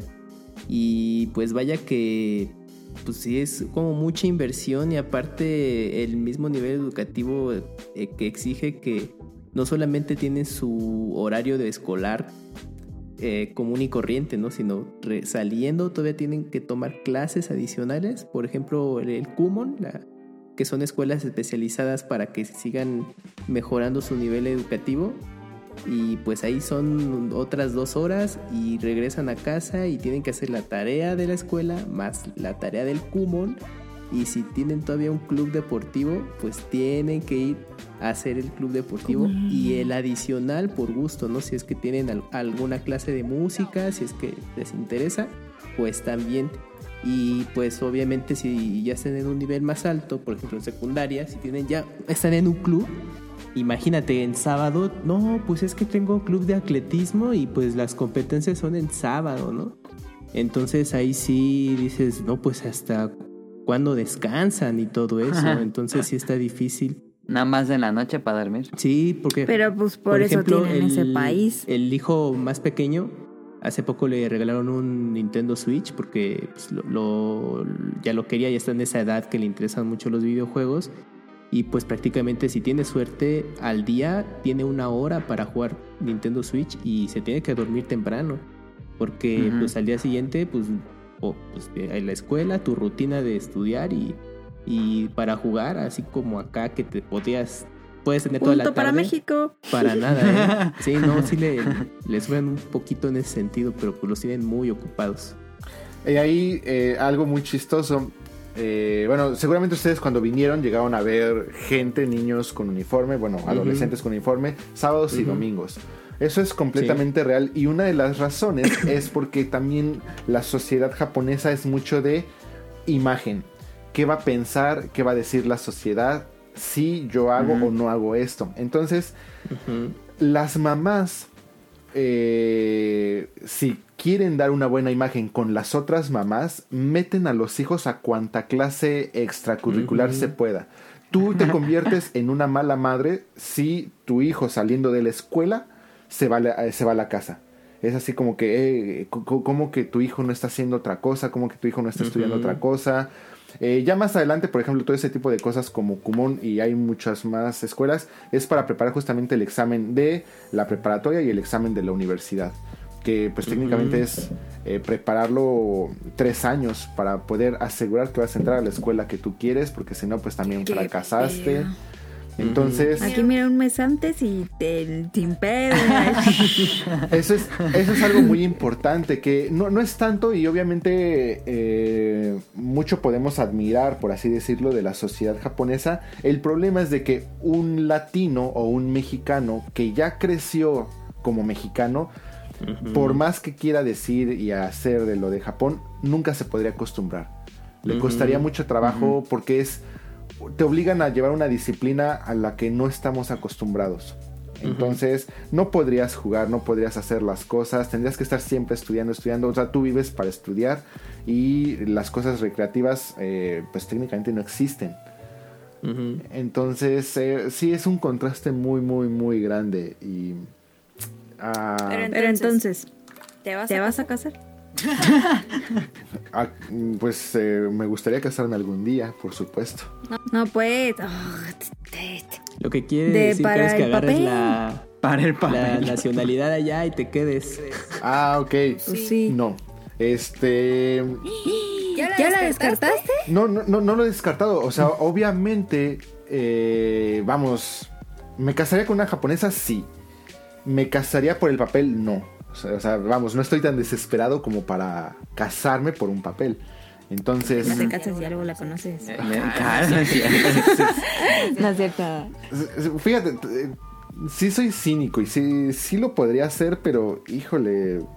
Ahora pasa otra cosa. Tendríamos que hablar de lo que es andar con una japonesa y casarte con una japonesa. Eh, obviamente nos aventaríamos horas con, con otros temas así de idiosincrasia japonesa, pero eh, únicamente les voy a decir esto por ahora. Las japonesas se casan por dinero. No. Los japoneses No. se casan por tener una relación funcional. Es raro el japonés que se case por amor. No, qué pena. Ahí sí nada de que entre los dos la hacemos, amor. No, ahí sí es de. No, no, hombre. ¿De por cuánto, dinero. de cuánto, ¿Es cuánto estás ganando al mes? Porque pues de ahí va a No, depender uy, no, el- Rion, yo no te puedes casar. No lees mis tweets. No. No manches, ¿qué, qué pedo? O sea, sí, sí, les pongo ahí, pap. eh, me sobra, me, me faltan manos para mm, las veces que he salido. Estoy así en los bares o cada así. Y de las primeras preguntas que me hacen las mujeres es: ¿cuánto ganas? Y decir, ah, o sea, bueno, me gusta porque cuando te preguntan eso es porque ya tienen interés, o sea, obviamente si no tienen interés algo así, no, no, no. Ah, o sea, No te ven con esos- bien que tenga 20. No manches, qué pedo, están bien mala ya. Pero, o- obviamente eh, tenemos que utilizar el típico disclaimer de no son todos, no es el 100%, pero Sí, te puedo asegurar que una sociedad o esta sociedad funciona a través de matrimonios que se van a lo funcional. Y, otra cosa muy interesante, de acuerdo a encuestas realizadas en Japón, funcionan, son los matrimonios que más tiempo fu- funcionan. ¿Por qué? Porque tienen aquí lo que se les llama los omiai, que son como esos speed dates para conocer, no para conocer pareja, no para conocer novio, no para conocer ligues, para conocer con quién te vas a casar. Bueno, para quienes hayan visto a Gretsuko, tocan ese tema que Ah. Ah, sí. eso. Y eso es real, todavía es real. Ya no es tan común, pero sigue siendo muy real y muy normal. Entonces, eh, típica chavita que ya llegó a sus 25, 30 años y dicen, ok, es momento de conseguirme un marido. Se van a estos lugares y es justamente en tus papeles. De hecho, en cualquier aplicación, aquí casi Tinder no se usa, se utiliza por los extranjeros que vienen aquí pretendiendo ligar. Pero si tú quieres como que ligar realmente con una japonesa, tienes que entrar a los eh, apps de dates japoneses. Es así como que imprescindible, casi casi hasta antes de que pongas tu usuario o tu fotito de, de Tinder o bueno, de estas apps. Lo primero que tienes que poner es dónde estás trabajando, qué puesto estás, eh, qué puesto tienes y obviamente qué rango de salario tienes. Porque pues por aquí eso es Es lo que más les interesa. Sí, eso es lo que con lo Ay, que no, qué ligas. triste, ya mejor regrésate. Entonces, o- obviamente, por ejemplo, sí he conocido chavas que me dicen, quédate en Japón, cásate conmigo y te dan el papel, no te preocupes tú por nada, listo. Y luego, Pero pues es que no, o sea, no, no, no me quiero quedar en Japón por eso, o sea, si me quiero casar, yo sí me quiero casar por amor, o sea, porque, bueno, ya esos son otros temas, pero... Este, sí, sí, sí, o sea, sí, sí he conocido gente que me dice, ¿quieres el papel? Cásate conmigo, no, no hay problema. Sí he eh, tenido novias aquí que podríamos decir que en algún momento se podría haber hecho el business por, por amor, por así decirlo, pero bueno, al final también influyen otras cosas y cosas así, pero sí, digamos que esta sociedad todavía se basa en eh, yo soy hombre, necesito hijos, yo soy mujer, necesito un hombre que me provea, entonces, ah, perfecto, tú buscas esto, yo busco esto, nos casamos, listo. Por eso en los matrimonios japoneses es normal que... eh, o sea, la mujer no trabaja. Mm, es muy normal que no trabaje. O sea, la mujer ya se dedica a los hijos, pero empiezan a dormir Ay, con en razón cuartos separados. tan bonita a los niños. O sea, eh, digamos que si pudiéramos decir a grosso modo y no hablando de todos y con mil excepciones y bla bla bla, que ya sé que mucha gente me va a empezar a decir, pero no me importa. El, Ni nos escuchan gran cosa. El matrimonio de, un- de unos japoneses es, se casan, la mujer deja de trabajar, empiezan a tener hijos, después de los dos hijos, generalmente después de uno o dos hijos, este, porque obviamente la gente que me, van a decir, oye Rion, pero bueno, ahorita ya mucha gente no se está casando, ya no tiene hijos, obviamente pues no, ellos ni se casan, entonces a ellos no nos importan. Los que sí se casan, es, tenemos dos hijos y a partir de ahí jamás se vuelven a tocar. O sea, en la vida la pareja vuelve a tener ningún tipo de interacción. Si se llegan a hablar, ya es una buena pareja. Pero si no, ¿Qué? el marido se la vive en el ¿Ni trabajo. siquiera hablarse? Pues es que el, el marido se la pasa en el trabajo. No sale y cuando sale se van a los nomikai o bueno, se van a tomar con el jefe porque pues el jefe no quiere regresar a su casa para ver a sus hijos y para ver a su esposa porque pues qué hueva. Entonces duermen en cuartos separados porque pues el esposo tiene que estar bien descansado porque al final se tiene que partir el lomo en el trabajo. Entonces duermen en cuartos y obviamente pues en camitas separadas. El papá no ve a los hijos, la mamá se encarga 100% de la educación de los hijos, por eso la mamá los inscribe en tantos clubs y ex- clases extracurriculares. El esposo se empieza a ¿Pero gastar... que no Japón estaba en 2050? Pues está en 2050. Obviamente, porque ¿Qué para... pasó ahí? Pues porque para ellos eso es lo funcional. O sea, hablamos de relaciones funcionales, no hablamos de relaciones amorosas. Entonces, ellos no discuten por amor. El marido se la empieza, se empieza a gastar el dinero en estos clubs nocturnos, en, eh, en los que abacura, se sienta con las chavitas, con sus vestiditos a platicar, este, a tomar. Eh, si se pone todavía mucho más atrevido el señor, ya se va a otros lugares donde hacen otras cosas. No. Y la mujer únicamente recibe lo que quiere, el dinero. ¿Por qué? Porque la mujer ya empieza a llevar esa vida de quién es ella a partir del dinero que tiene, a partir del marido, en qué trabajo eh, está, a partir de cuánto dinero recibe el marido, a partir de los logros de los hijos, este, de, de qué casa tienes, se- qué carro tienes, por así decirlo. Entonces, a la mujer lo que le interesa es cobrar. Entonces, recibir el dinero. Entonces, también en un matrimonio japonés es casi normal que en cuanto el hombre cobre, la mujer recibe el dinero. Entonces, ahora pasa otra cosa muy interesante. En Japón, muchos creen que el índice de asesinatos es nulo o es muy bajo. La realidad es que no lo es, es alto.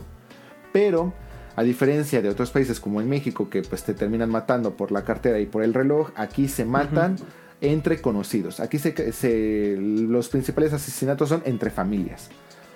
Muchos de, Ok. muchas de esas ocasiones es ¿por qué? Porque el marido encuentra que la mujer empezó a abrir sus propias cuentas y empezó a agarrar dinero de lo que le daba el marido para meterlo a una cuenta personal. ¿Por qué? Porque a cierta edad entonces la mujer se divorcia, manda al carajo al marido, se queda con una gran cantidad del matrimonio, con, muchas, con una gran cantidad de lo que les toca, del proporción o su proporción, La pensión, y además se queda con el dinero que estuvo ahorrando durante todos esos años de lo que cobraba el marido. Entonces, el marido tiene que estar. Ay, pero ¿qué tiene? Pues si fue su ahorro. Pues sí, pero. Ya, ya su pedo, si compra Choco Crispis o Zucaritas. Bueno, pues aquí no está tan bien visto. Entonces, cuando se los llegan a encontrar, pues los llegan a matar. O. eh, también la cuestión de las infidelidades y cosas así, porque pues también la mujer ya se empieza a ir a los host club con los chavitos aquí jovencitos y empieza a financiarlos, o sea, ya en la vida real así de, ¿quieres un carro? Yo te lo compro, no te preocupes, mi marido trabaja mucho, aquí tienes tu carro, aquí tienes tu casa, así. Eso sí está mal. Entonces, ah, pasan, pasan muchas cosas, o sea, vamos, es, son muchas historias. Ventaneando, ventaneando en Japón.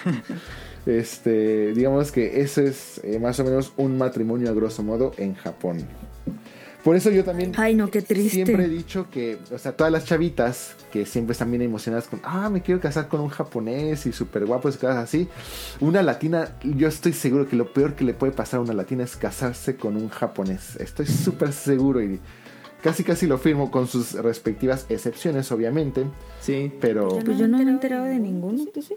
Ah, yo sí conozco una youtuber que es relativamente popular, no voy a decir quién, ¿Con porque qué letra empieza? además me cae súper mal porque es una persona sumamente corriente, o sea, Ah. corriente Japón. Ah, ¿mexicana? ¿Mexicana? mexicana que está casada Ay, con ya di un nombre, no, nombre, ni- ni- ni- Ya, ya mira, de aquí nos vamos a top, top, Top top 10. ten. pero Así, Primero. primero de la lista. O sea, obviamente cualquier persona que, cualquier mexicano que conoce a una persona topic. así en México, no le hablaría por lo corriente de esa persona. O sea, ni sería de tus amigos ni cosas así. Te caería mal. Y, y cae súper mal.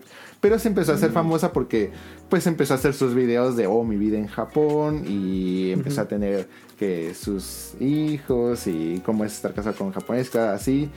Entonces, obviamente te das cuenta de la vida que está llevando y lo que ella quiere aparentar en sus videos. Pero cuando me enteré que estuvo en México y que tuvo que empezar a vender cosas para regresar, o sea, Órale. te das cuenta que dices, oh, obviamente ya sabes qué está pasando ahí, porque ya entiendes cómo funciona la idiosincrasia japonesa, ya sabes que los japoneses obviamente mantienen siempre a sus esposas, y si ella no tiene dinero para regresar, pues obviamente de entrada uno, sabes que su esposo no está haciendo el trabajo que según ella dice que está haciendo y que les va súper bien como ella dice. Y dos, pues seguramente como la, la han de tratar. Si a las japonesas las tratan luego con la punta del pie, bueno, ahí ya, ya me imagino cómo la han de tratar, pero bueno. En- eh, ahí, si llegan a encontrar videos así, eh, se van a poder dar cuenta que definitivamente lo, que, lo peor que le puede pasar a una latina y posiblemente a una japonesa es casarse con un japonés. Bueno, Pam, pam, pam. al menos esa es mi, mi opinión. Obviamente sí he conocido japoneses que son mucho más latinos que yo y bueno, vamos, ahí sí ya es otro tema. Es eh, o las excepciones, pero Qué cosas tan feas. A ver, Hay ah, que dar algo más alegre, ¿no? Ya estando en Japón, ¿qué, rap- ¿qué tan rápido te acostumbraste a la vida japonesa después de estar pues toda tu vida en, en México? mm, me acostumbro rápido. ¿Fue algo rápido o no? Cuando, Sí. Ah, cuando sí. es tu objetivo, es fácil acostumbrarte. Obviamente siempre vas a extrañar eh, la comida. ¿Qué fue lo que más extrañaste así, así nomás? Comida, me imagino. Pues además de obviamente mi familia y a mi perro. Ajá. Este. Oh. Híjole. La, la interacción con la gente. Eh, algo muy importante. Muchos eh, extranjeros que vienen a Japón se, se empiezan a juntar entre ellos para hacer sus círculos de amistades y cosas así. Sin importar el grado de japonés que lleguen a tener. Porque bueno, eso ya después lo puedes adquirir. Y eso es algo de lo que yo me he tratado de alejar siempre. Por eso también la malpasé mis primeros meses por aquí. Porque yo no quería justamente pues estar en los círculos de todos los extranjeros. Eh, te limitas a muchas cosas. Pero obviamente hacer amistades japonesas es sumamente difícil. Es muy complicado. Eh, muchos de ellos, o sea, puedes conocer japoneses tú en un bar y te la vas a pasar increíble y cosas así, pero muy seguramente después de ahí no los vuelves a ver porque un japonés es completamente distinto en su vida normal a cuando está ebrio. Entonces, cuando ya dejan de estar ebrios, pues ellos vuelven, vuelven a su estilo de vida de yo vivo para trabajar y yo vivo para mi empresa, no tengo tiempo de nada, no tengo tiempo para otras cosas, no tengo tiempo ni para amigos, entonces es difícil la convivencia. Yo creo que eso sería lo más complicado y más para gente tan extrovertida como los latinos o los mexicanos, eso es Ajá. sumamente complicado. Por eso se terminan haciendo amigos entre ellos al final. Mm. Pero entonces te acostumbraste rápido al estar ahí. Pues del día, a día. Sí, yo sí me acostumbré rápido, fácil, o sea, vamos, al final me empecé a hacer eh, amistades. Al principio, pues sí, me, me agarré un poco de las amistades eh, con extranjeros. Eh, apenas hasta el año pasado, digamos, después de un año, ya que me empecé a hacer un poco más fluido, ya pude empezar a hacer mis eh, amistades japonesas y empecé a, a salir con eh, en estos dates y cosas así con japonesas y cosas así, pero antes no. Y bueno, también pues llegaba a casa y me ponía a hacer mucha tarea, tenía mucha tarea y cosas así, y me ponía a jugar también, entonces eh, me, me- me acostumbré rápido. Es, es fácil adaptarse y más también si te gusta la comida japonesa, también no, no vas a sufrir tanto. No. ¿Pero ¿No extrañaste los tacos? Los extraño todos los días, Sí. pero, o sea, vamos, eh, ya entiendes. eh, Pero, pero ¿cuáles? ¿De pastor, dorado? No, de cabeza, de tripa, de barbacoa, de carnitas, de papa, de frijol, de guisado. los que más No, extraño son los mejores tacos que existen, no me discutan, obviamente son los tacos al pastor. Y obviamente no hay mejor lugar para tacos al pastor que la Ciudad de México. Ok. Ay, mira, yo no sé porque yo no como carne. Pero este, estando en Japón, ¿tú qué dirías ¿qué nivel de japonés ocuparías para vivir normalmente? Para vivir, Nivel 2. para vivir normalmente se supone que el N2 es el vocabulario, kanjis y gramática que tú puedes utilizar para tener, para desenvolverte normalmente en Japón. Pero bueno, o sea, vamos, también depende de qué es lo que estás haciendo. Yo no estoy trabajando y yo, pues para así salir, socializar y cosas así, desde el N4, N3 me podía desenvolver sin problema. Obviamente. Como leer, yo creo que es, y aprender vocabulario. Sí. Sí. Sí, leer es lo más complicado. Bueno, de hecho, yo a la fecha, por ejemplo, cuando estoy jugando el Dragon Quest o cuando quiero leer eh, mis revistas, es con lo que más me topo. No, yo todavía no puedo leer al 100% una publicación o un juego o algo así. Siempre me tengo que estar parando constantemente para el diccionario. O bueno, ya hay cosas que ya me salto y digo, ay, bueno, ya eso quién sabe qué diga ahí, pero pues ya entendí el- el Por contexto. Ajá, Así es. El contexto, con- mientras le entienda ya. Sí, sí, sí. Ok. No, y es que es más complicado. O sea, cuando es, es- es inglés, pues simplemente agarras tu diccionario, escribes la palabra y listo. Pero cuando es japonés y luego es kanji, pues, ¿qué dice el kanji? Pues quién sabe cómo. Entonces, ¿cómo lo vas a meter en el diccionario? Pues quién sabe. Entonces se vuelve Ajá. más complicado. Pero bueno. Gambarimashu. ¿Qué dijo? Dije, echémosle ganas.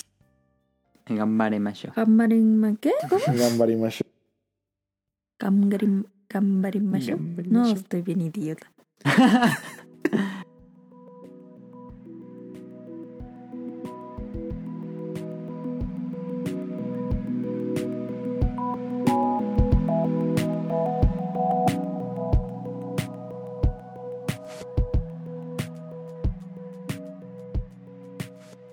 Regresamos a. Pues ya para ir acabando el tema principal, porque ya está extenso. Digo, va a ser un programa extenso, pero bueno. A ver, Ryun Jun, este, ¿cómo es tu, entre- tu consumo de entretenimiento en Japón? Ah, sí, cierto. Eh, ¿Quieren bajar de este, peso? A ver. Vengan a Japón. ¿Estabas gordito? Pues estaba pe- pesaba 95 kilos. Y en seis meses perdí 20 kilotes. ¡Oh! Ah, subo bastante. Pero- Y te pero ves bien, ¿no? delgado, ¿eh? Hay ¿O era unas porque no comías? que te dejas ver de Twitter. No, o sea, yo te, Sí, ¿eh? te puedo asegurar que, Potazas. Que el 90% de mi dinero lo gasto en comida. Así, o sea, como y como bien. Ay, no es cierto. Te compras un buen de cosas de Pokémon. Ah, bueno, es que ese es el otro dinero. El que, el que así me sobra, pues ya voy y me compro todos mis juguetes y cosas así. En Mona China. Acuérdate, acuérdate el truco. Oro infinito, oros infinitos. Pero tú dirías que por la comida no te hace engordar. ¿O cuál dirías? Sí, la, la- no, la, dieta es completamente distinta. O sea, vamos, no es lo mismo que me eh, meta 18 platos de sushi, que por muy mucho, muy voluminoso que sea, pues no es lo mismo a comerte tres gorditas y cosas así. Ay, qué rico unas gorditas. Pero tus platos de sushi son, bueno, ¿son rollitos? Los maquis Los que casi no en sé. Twitter. Los maquis aquí casi no sé. Bueno, sí comen qué mucho, bueno pero que sí usa la palabra maki porque dije, ya la voy a acabar de decir, ¿qué es maki? entonces. O sea, los platitos amarillos que pones en filita, ¿son rollitos o qué son? pues el, lo o, que es. o es de ese como cuadrito con salmón o qué Ah, es? el verdadero sushi es la cama de arroz con el pescado encima. Bueno, el pescado o lo que vayas a, a comer. Te puedes enfermar, ¿eh? ¿Mariscos ustedes sí comen o tampoco? No, tampoco. Ah, ¿Cómo se ve? que no escuchas el podcast beta, ¿eh? Pero entonces, este. Contento con la comida.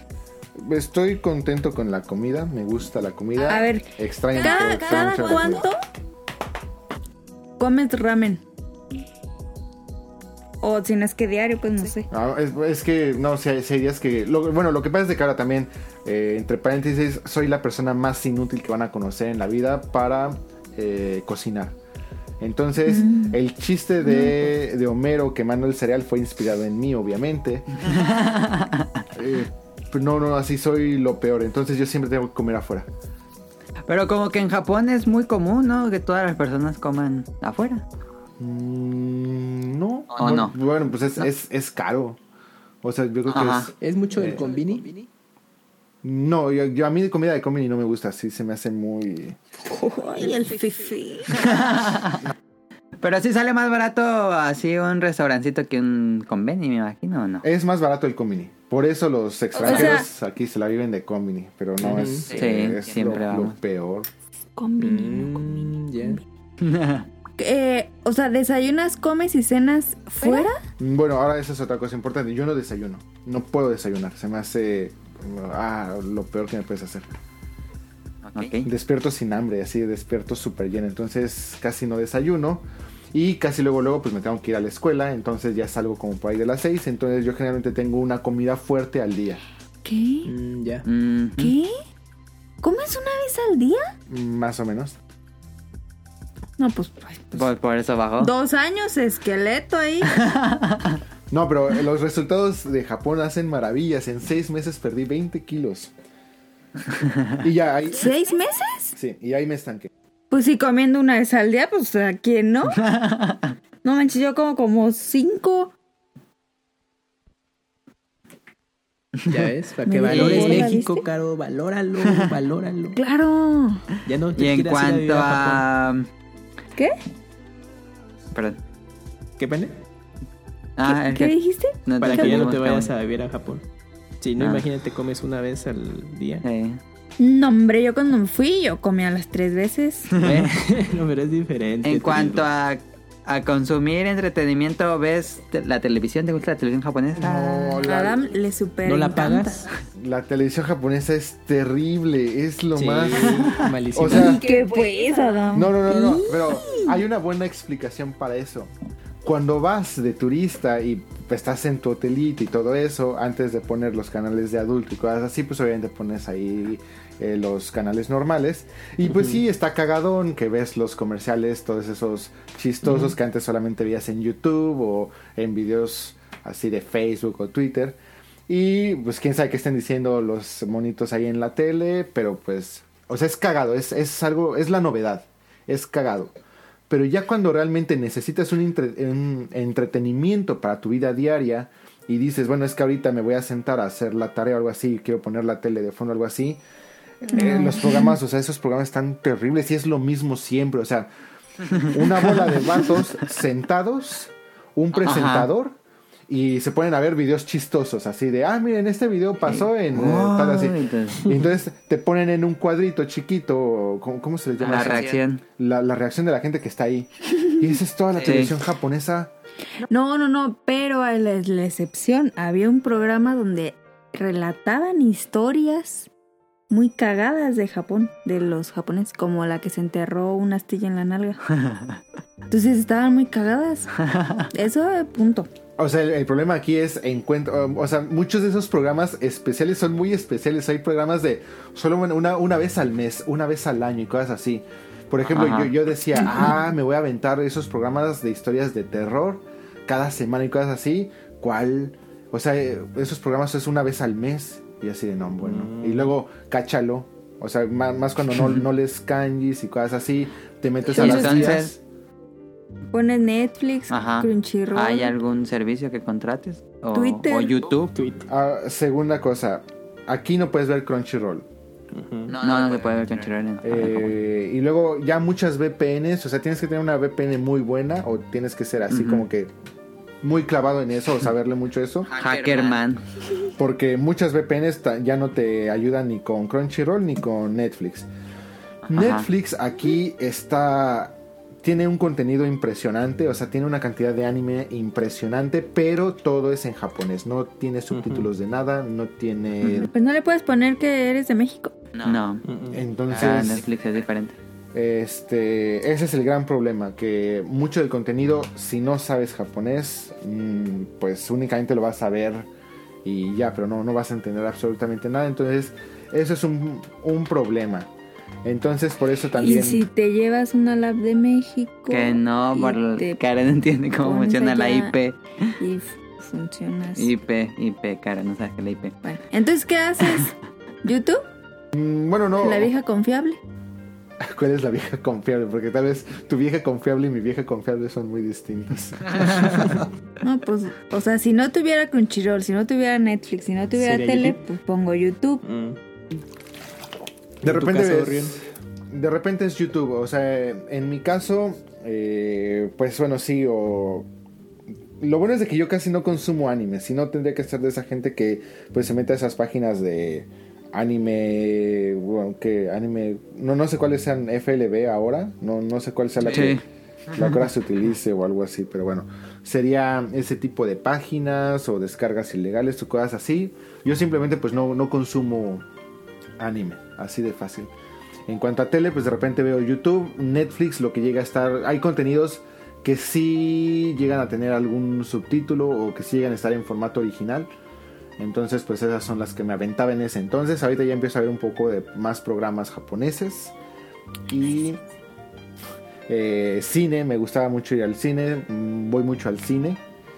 Pero pues esto en japonés. Así es. Pero, por ejemplo, películas extranjeras sí me tengo que meter a las que estén subtituladas para que yo las vea en inglés y ya los japoneses pues las vean con sus subtítulos. en- Oh, pff, otra vez, no manches. Pues sí, mira, ya vas. Fíjate. Ahora, el cine aquí es caro. Sí. Entonces, Sí. o- Valor en Cinépolis, amigos. no, sí, pero Se bien broma, cañón. sí es muy barato y bueno cañón. el de aquí. No, y de hecho, o sea, el de México son salas muy grandes. Tienen, o sea, eso de que tengan 12 salas y cosas así está increíble. Pues es que Cinépolis, o sea, la calidad del cine. La capital No, del cine ahora, lo más importante, la dulcería la de, de los cines en México es mil veces mejor que la dulcería No, en pues Japón. olvídate. Palomitas Doritos, palomitas Taquis Fuego, palomitas Chips. No, te vuelve el cerebro. No, es hot dogs, o sea, no saben cómo extraño un ice de cereza con un hot dog. Ah, Dios mío.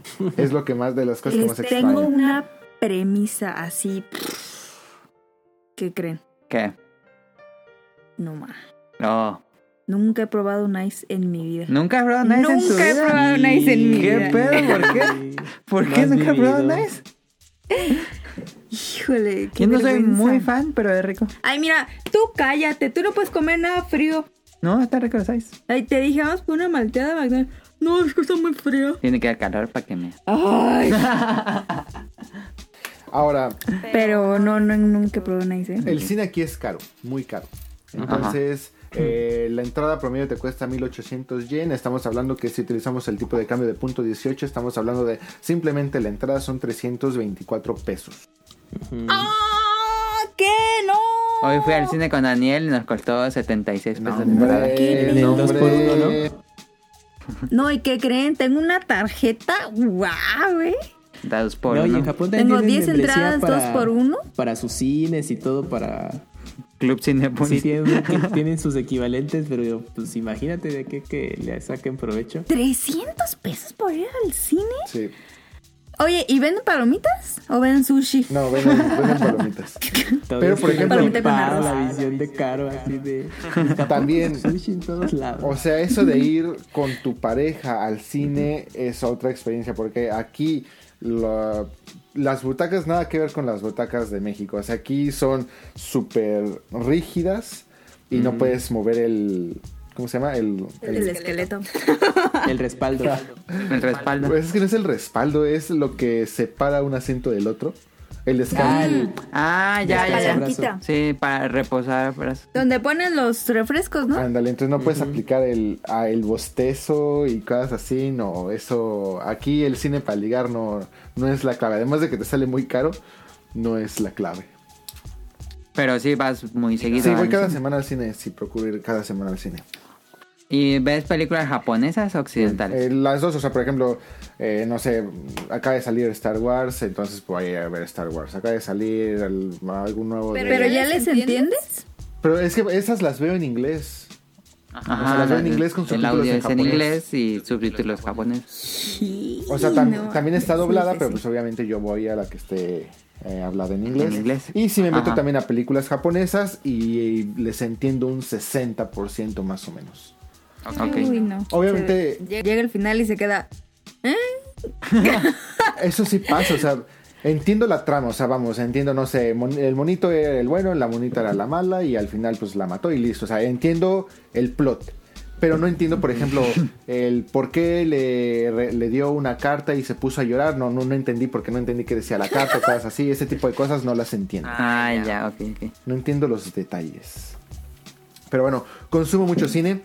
Eh, voy mucho a los karaokes con mis amigos. El karaoke aquí es la mejor cosa que le puede pasar a la humanidad. Es súper divertido. Y más si tuviste como que esos issues de querer ser cantante frustrado. No, hombre, es, es, Ay, una, ay, Adam Nunca quiso ir. eh, es una buena ¿Por qué? ¿Es experiencia. caro el, caro el, el karaoke? Ah, Depende ahí, ¿no? Hay como mucho paquete de...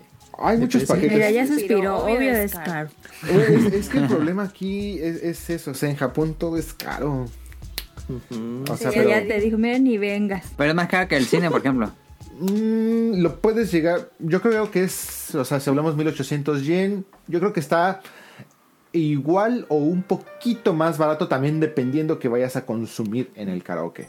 Porque está. Pero por persona o te lo divides. Bueno, es que esto también o sea, importa. Por ejemplo, en el cine los miércoles son Ladies Night. Entonces, los miércoles en el cine van todas las eh, chavitas porque les sale más barato a ellas. Los karaokes en fines de semana, en la noche, son carísimos. Pero si vas eh, entre semana es barato. Y luego si vas, No, ya. a- por ejemplo, aquí el- una palabra muy importante que van a aprender si son alcohólicos eh, es el nomihodai, que es todo lo que puedas tomar. Entonces, si compras el todo lo que puedas tomar, pues también ya es un dinero. Si comes, también depende si entras por hora o lo que le llaman el free time, que es te puedes quedar hasta las 5 de la mañana, Órale. que es lo que hacen muchas personas cuando pierden el tren, en lugar de pagar Ajá. un taxi o lugar, en lugar de pagar un hotel, pues se van a los karaoke y te quedas Pero te, te, te puedes dormir ahí en vez de cantar. pues sí, o sea, el- los asientos, los sillones son muy cómodos, te puedes quedar ahí dormidito si quieres. Entonces, eh, ahí, ahí ya pagas por el free time, es, no pagas por hora, sino pagas por todo ese tiempo, hasta las 5 de la mañana, todo lo que te quieras quedar aquí. Bueno, en el karaoke, entonces es, es atractivo el precio por lo que recibes. Pero me imagino que. Bueno, es que yo no conozco mucha música japonesa. Es lo que te iba a preguntar, o sea, ¿le puedes poner en español o todo es japonesa o en inglés? Hay canciones en otros idiomas, hay canciones en chino, coreano, hay canciones en español, hay canciones en inglés. ¿En Pero- español? Sí, o sea, pero por ejemplo, ¿Está la de Luis Miguel? no vas a encontrar como ese tipo. O sea, las canciones que vas a encontrar son las canciones famosas o que llegan a ser famosas. Por ejemplo, te encuentras la Macarena, encuentras Ah, está buena encuentras canciones alegre, eh, de reggaetón que son ahorita pues el reggaetón llega a gustar mucho en los clubs aquí en Japón entonces llegas a encontrar canciones de reggaetón canciones de Shakira canciones que han sido así famosas por eventos grandes como el mundial como los olímpicos entonces ese tipo de canciones reggaetón? ¿Cómo? Que cuando fuimos a una placita en, en... ¿Era en? No me acuerdo. Una plaza... Sí, era en Odaiba, ¿no? ok. Eh, pasamos por un restaurante como mexicano, bien raro, y tenían a Maluma. Y yo, ¡Woohoo! Ok. O sea, no pensé encontrarme a Maluma en Japón. Ah, todo ese tipo de música es- es- les gusta mucho por ejemplo Dura de Daddy Yankee fue así como que un gran hit o sea hasta te la ponían en, pedo. en los estadios, en los partidos de béisbol de aquí del equipo de Fukuoka. Te la ponían ahí y todo y todos ahí bien contentos. Obviamente no se pueden aperrear, así, ¿eh? pero sí, sí. Pero es diferente a- para ellos. O vas a. Ah, perdón.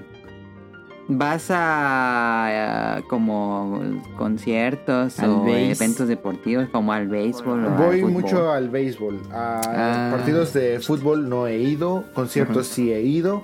Me gustaría ir a más conciertos, pero la verdad muchas veces no me quedan. Y también este, muchos de los eh, grupos que me gustan solamente hacen conciertos en Tokio y en Osaka. Entonces es Ah, ya. también te involucra a moverte y cosas así. Entonces, Sí. pero sí me gustan mucho. Este, y obviamente, eh, si ven mis tweets, no como caro, sabrán que otra de las cosas que más me gusta aquí es irme a los Game Center. Ahí también paso mucho tiempo Ah, en los Game sí. Center. Sí, sí sabía eso. Ah, Ahí al. A UFO Catcher. a los UFO Catch, pero tiene también, o sea, recordarán que aquí los game centers son de pisos, así pisos enteros. Sí. Entonces, luego hay pisos de unos juegos o unas maquinitas que se llaman Medal Game. Que. Los vimos con puros niños. ah, puros niños. Pescando. Ah.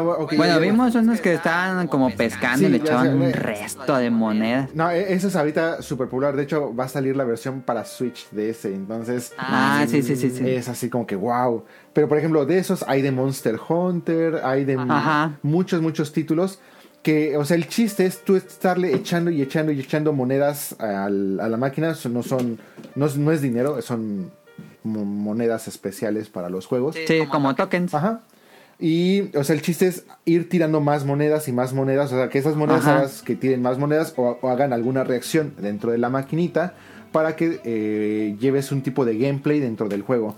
Es muy similar a los juegos como tipo Pachinko con diferentes eh, gameplays o diferentes modalidades. Y Pero yo nunca he entendido esos juegos. Este, ¿Con la- las monedas las cambias por algo o qué? no. Sí. A los pachincos sí, eh, que bueno, eso también eh, es otra cosa importante, pero en los Medal Game generalmente no llegas a cambiar absolutamente nada por, por dinero. O sea, ahí es. Que no con- se consideraría una apuesta, ¿no? Y es ilegal. De hecho, los pachincos también, pero, o sea, tienen sus mañas, que bueno, si quieres Sí, se los sí, sí, explico, pero eh, en los Medal Game no. O sea, el Medal Game es irte a sentar en dos, tres horas y bueno, tienes que tener el gusto para, porque se te va el tiempo volando, pero si no, pues te vas a pasar horas de aburrición ahí. Pero si le agarras la maña y el gusto, es nada más el simple gusto de irte a sentar a la maquinita y estarle echando monedas y monedas y monedas y cumplir el objetivo de, la maquinita. Es, es todo. Este, si... ¿Y qué te da?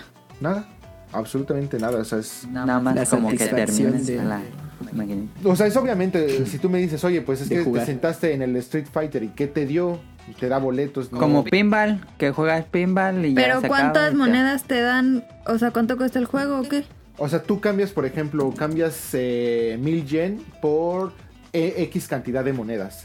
Y esa cantidad de monedas es la que tú le estás metiendo y haces que la máquina te siga también dando y dando y dando hasta que una de dos, o tienes que se te acaban y tienes que ir a comprar más, o tú terminas y te retiras ahí, o pues eh, haces que el juego te dé más dependiendo de, de las dinámicas que haga el juego. Y listo, o sea, de eso depende de... Que no le eché. Pero e- es muy divertido, bueno, a mí me gusta mucho y más cuando vas con alguien y te empiezan a explicar o estás ahí platicando con esa persona mientras estás ahí jugando. Es, es divertido, son otras formas de entretenimiento que pues no, no, no, no, no, no se ven en México. Hay otras muy No, no. buenas de carreras de caballos. Entonces Ah, tienes sí. hasta tu asiento así tal cual como de apostador y todo. Con teclados así en tu mismo asiento electrónico y ahí hasta tu mesita para tu, tu bebida. Y estás viendo las carreras virtuales de caballos. Y tú ahí le estás metiendo también fichas y fichas y fichas y te dan más y las apuestas y cosas así. O sea, es, son como apuestas virtuales, por así decirlo, sin ganar nada. Sí. Pero eh, muy Como que simulan cómo sería Pues si es que fueran unas reales. perdimos mucho dinero ahí. Pero con la Subocatcher. Ahora, también hay muchas cosas que si no entiendes cómo funciona, pierdes aún más dinero. Eso también Sí. es muy cierto. O sea, en el eh, prueba y error pierdes mucho dinero. Hablando que también no es nada ¿Cuántas barato. veces intentamos sacar el Kirby? No sé. Y el Switch. No, ¿te acuerdas del Switch? Sí. Híjole. Ya casi. Ay, Claro, decía, ya me voy a hacer de un Switch gratis. Bueno, yo dije, muy yo barato. ya me vi, mira, en Y el avión. Y dije, uy, yo ya, ya chingué. Y no, hombre, ¿cuál? Si gastamos más de mil yen. Más de mil yenes. Efectivamente. No, definitivamente. más de mil yenes seguro. O sea, estamos hablando que, pues mil yenes que son. Es que le echamos y luego regresamos. Ajá. No. Y ahí seguía. Ay. O sea, mil yenes son 180 pesos, pero de todas maneras, o sea, si le echas, son únicamente 10 intentos. O Ajá. 12 si le avientas los 500 de un jalón y te dan un tiro extra. En algunos, sí. En el que fuimos, no. Ahora, hay otros. Es que estábamos a uno, a uno de ganarnos el Switch. Que ya no tenían más suelto. No, y, y le dije al chavo como que si tenía cambio y me dijo, no, no, no, no, no, no, ¿qué te pasa, estúpida? nine, nine, nine. Pero Me cambio. dijo, no, no, no, no. O sea, para eso están las. Pues es que yo, yo Las maquinitas. Para cambiar había dinero. En todos los games Sí. Ahí están las máquinas. No, es que fuimos a Lodaiba de el- el- una plaza que tiene una parte que tiene Es como retro. Ah, viejitos. cuál. Pero no encontramos nunca la maquinita de cambio. A lo mejor se había y no la encontramos. a lo mejor, pero no. Sí, porque bueno, hay, hay unas que son muy fáciles de ver, pero hay otras que parecen, o sea, no le ves forma de nada a esa máquina, pero pues Pero Ajá. es esta para que es la máquina. Ajá. Porque el señor se me quedó viendo muy feo. Ándale, algo hiciste mal, Caro. No, pues solamente le dije, quiero cambio. En japonés y dijo, "Mm, no, estás idiota. y pues ya. Bueno, que gracias a él no gastamos más dinero. y gracias a él no te ganaste Bueno. Nintendo Switch. Bueno, si lo ves Eso así, nunca lo sabrás, Caro. ¿Qué hubiera bueno, pasado si ya no importa porque ya tengo uno. Sí. Ay, no, ya dejen de decirme Bueno. cosas. Este, pues así sería el tema principal. Yo creo que ahorita vamos a hablar más cosas de Ryunjun. Vamos al, al, al opening de la semana. Y ahorita regresamos a platicar más cosas de Japón con Ryunjun. Oh, el opening. Este, pa- opening de la semana, vamos a escucharlo. Está muy contento, Río. Oh.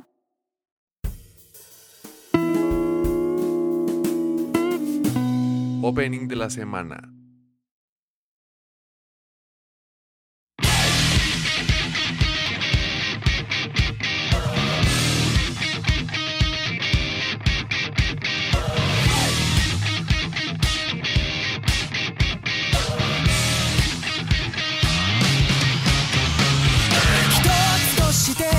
ドバンテージなんてない。向いてない。センスない。誰もがそう言って笑ってる。なんてことない。ビビる必要はない。結果一発で180度。真っ白な歓声に変わるぞ。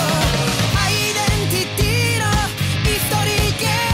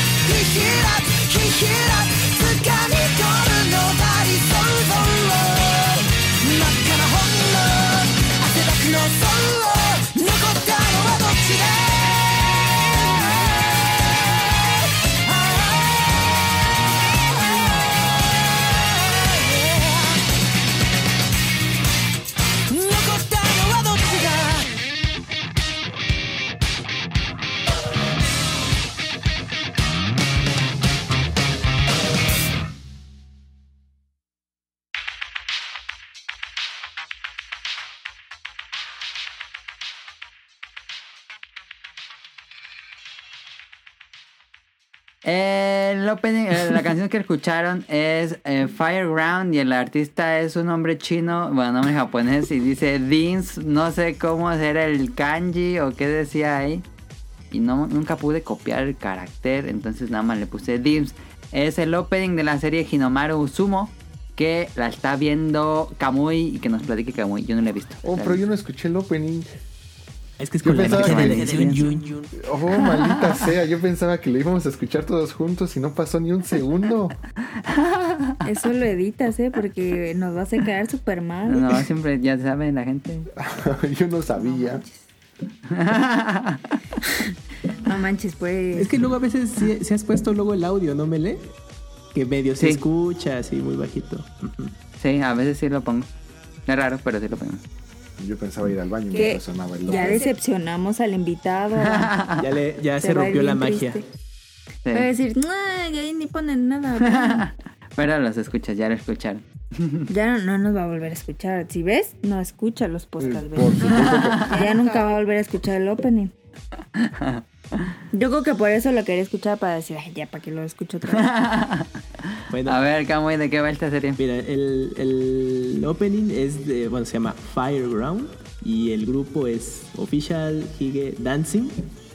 Ok. Y bueno, es del, del anime de de Hinomaru Sumo y pues se trata de un joven preparatoriano que pues siempre le ha gustado la lucha de sumo, pero justo digamos que en la cúspide de su joven carrera, cuando estaba en secundaria, pues la- lo abandonó cuando siendo eh, una joven promesa, ¿no? Pero pues ya regresa y ya habiendo entrenado por mucho tiempo, pues se une a un club en su nueva preparatoria, pero resulta que solamente hay una persona eh, en ese club y pues obviamente es todas las vicisitudes de, de hacer crecer el club de sumo de la escuela, que se reúna el mínimo de estudiantes para que eh, se pueda hacer oficial. Para que no lo cierren como en Mob Psycho. Ándale. Como en Shield 21.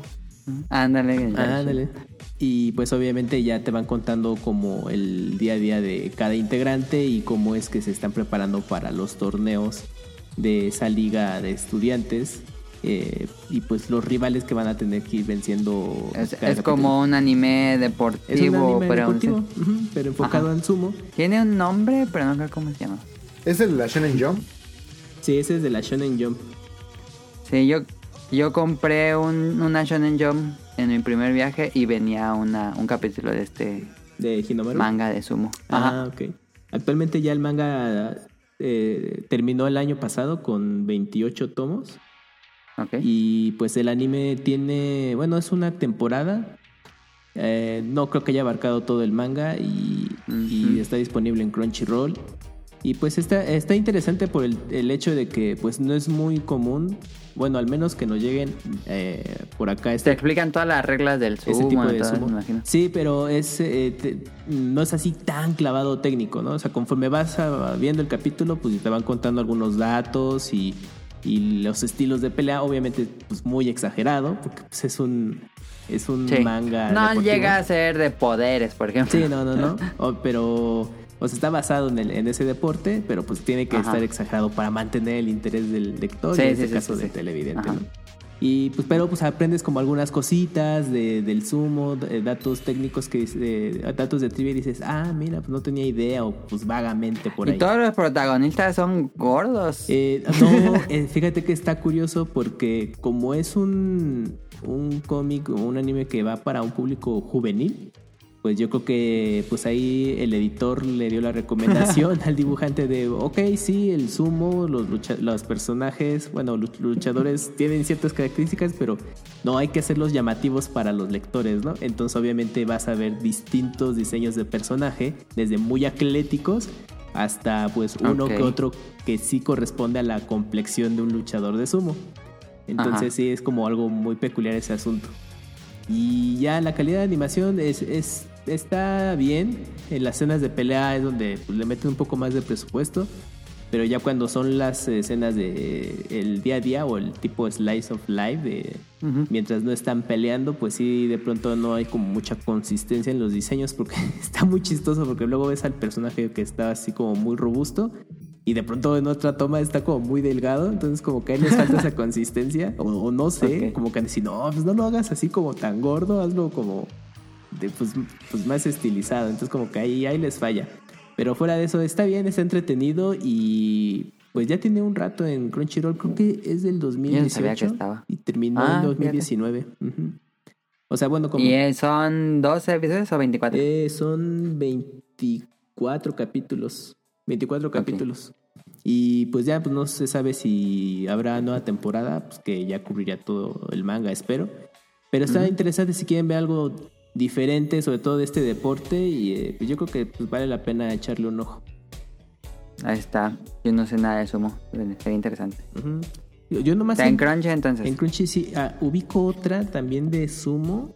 Ay, es que se me olvidó porque la vi hace mucho Yo tiempo. nunca he visto nada, nada. Hay dos, yo ubico dos. Esta que es muy reciente y una que ya tiene más tiempo. Ok. Pues ahí está el opening de la semana. Caro, ¿tiene datos curiosos? Claro. A ver. Traje datos curiosos de Japón para que Ryonjun me diga, no es cierto, estás mal". Datos curiosos.